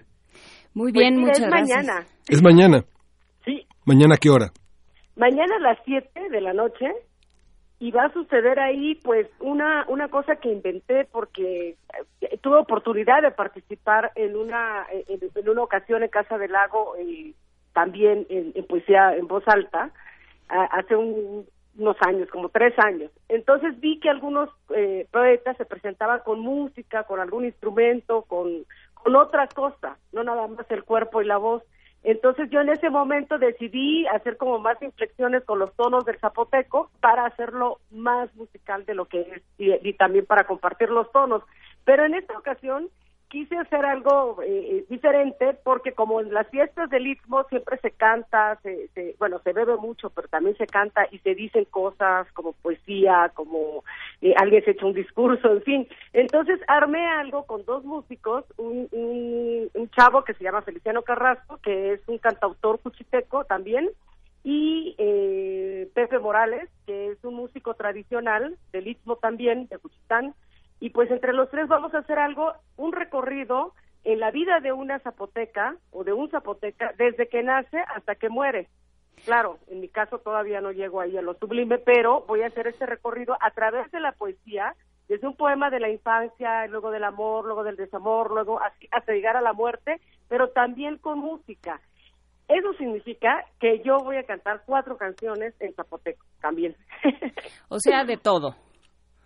Sí, bueno, esas dos cosas que siempre me, han apasionado, nunca lo he hecho en público, eh, lo he hecho en mi casa, en reuniones, como hacen todos los cuchitecos, no es algo extraordinario para nosotros, porque en todas las fiestas se prestan para contar chistes, para contar chismes, para cantar, este, te digo, eh, a veces se para alguien y dice algo, una frase, un proverbio zapoteca, siempre relacionado con lo propio.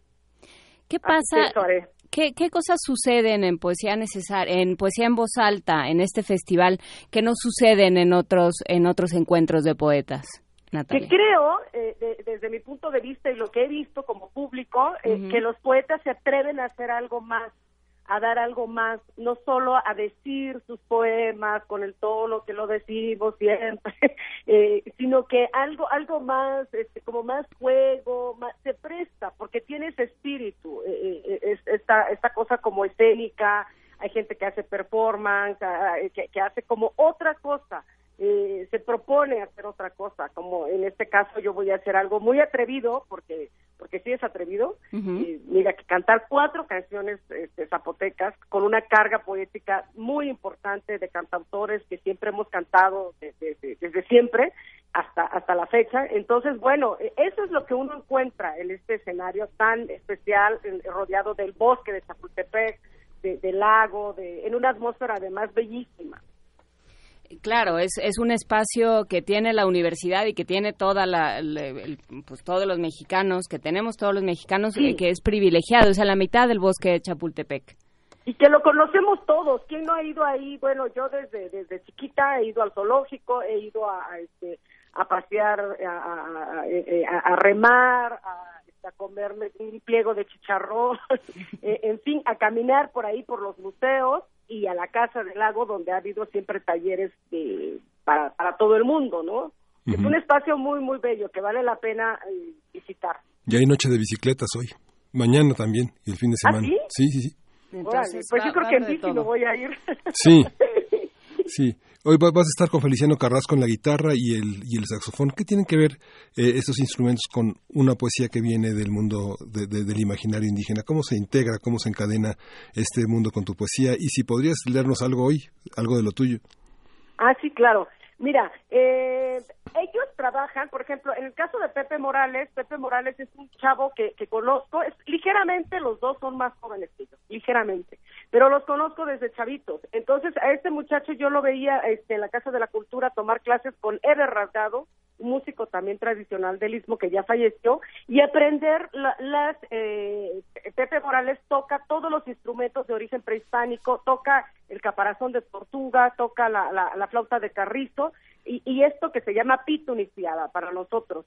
Entonces, pero él armó su, su, su, banda tradicional y está en todos los velorios y está en las fiestas, en las misas, tiene una banda muy importante en Cuchitán que está en todas las fiestas, en todo lo cotidiano, ¿no? Este, para celebrar la vida, para celebrar la muerte. Y Feliciano es un chavo que canta en zapoteco, que vive aquí en México y que tiene un espacio que se llama Centro Cultural Macario Matus, en donde se toca eh, eh, la música del istmo, pero también de otras partes, y se promueve la poesía, se promueve este, la pintura como, digamos, de, de los pueblos originarios. Y entonces es bien importante el trabajo que hacen y se integra muy fácil porque son dos instrumentos que tienen que ver con eh, con nuestro cotidiano, con nuestra música, con, con está está hecho de eso también la música del Entonces, pues, eh, para mí fue muy fácil pensar en ellos, aparte que son amigos y son cercanos y pues no me iban a decir que no, ¿verdad? pues no.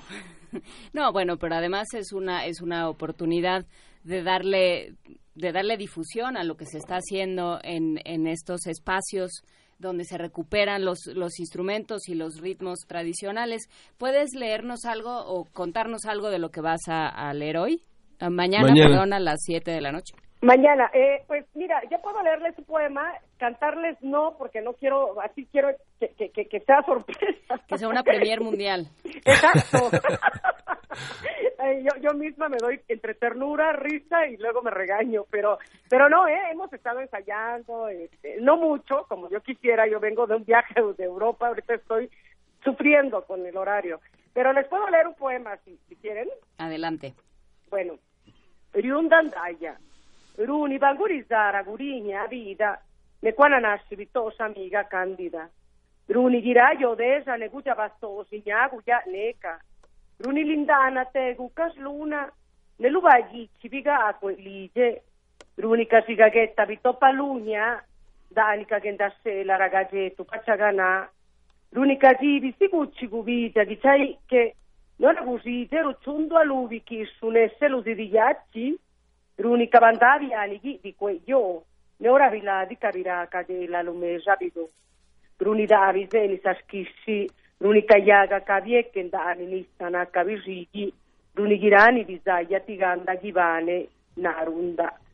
Bueno, la traducción sería oración por la silla de ruedas de mi abuela, por los mangos verdes de mi amiga Cándida, por las casas de ladrillos y tu húmedo berbellón, por los pretiles grises de mi cuna, por los órganos de espinas creciendo en las paredes, por los cicalpestles que acumuló mi madre en las bodas ajenas, por esos días en que el sol bronceaba mis cabellos y mi sonrisa era el brillo cegador de una costra salina, por las fotografías pegadas sobre el pliego de cartoncillo y su viaje repentino al altar de los muertos, por el petate y su cartografía de orines, por los árboles torcidos sobre el estriado del agua, por todo lo que inventé para tener una vida, yo canto.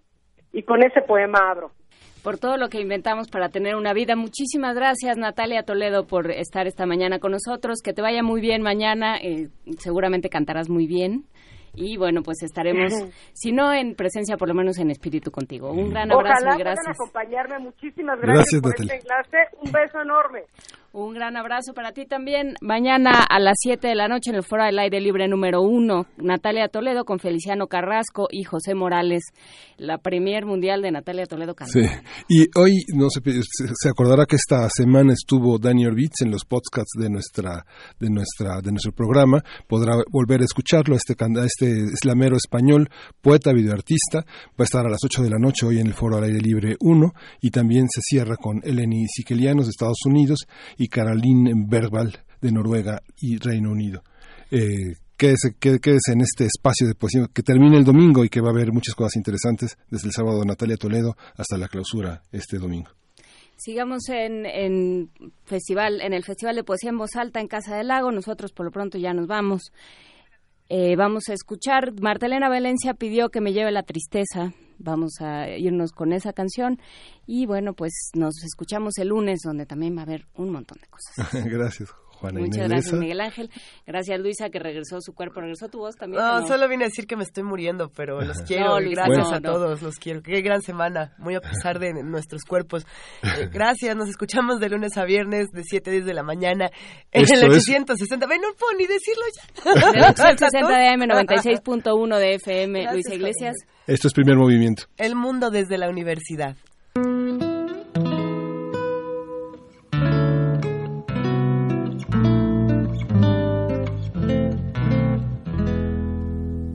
Lleve la tristeza antes que sentir rencor.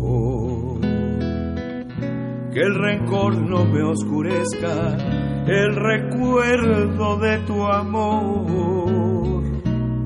Soportable es el dolor, poco a poco, trago a trago.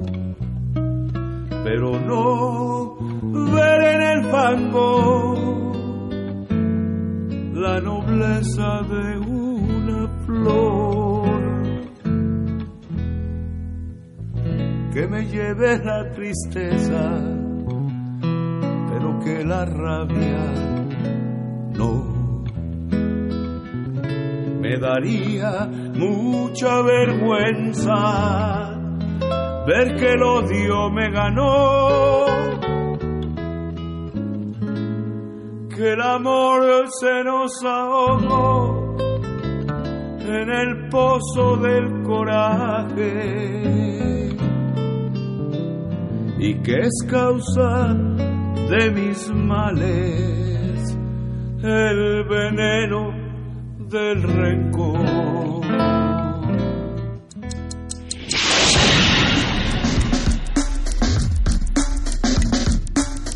Radio UNAM presentó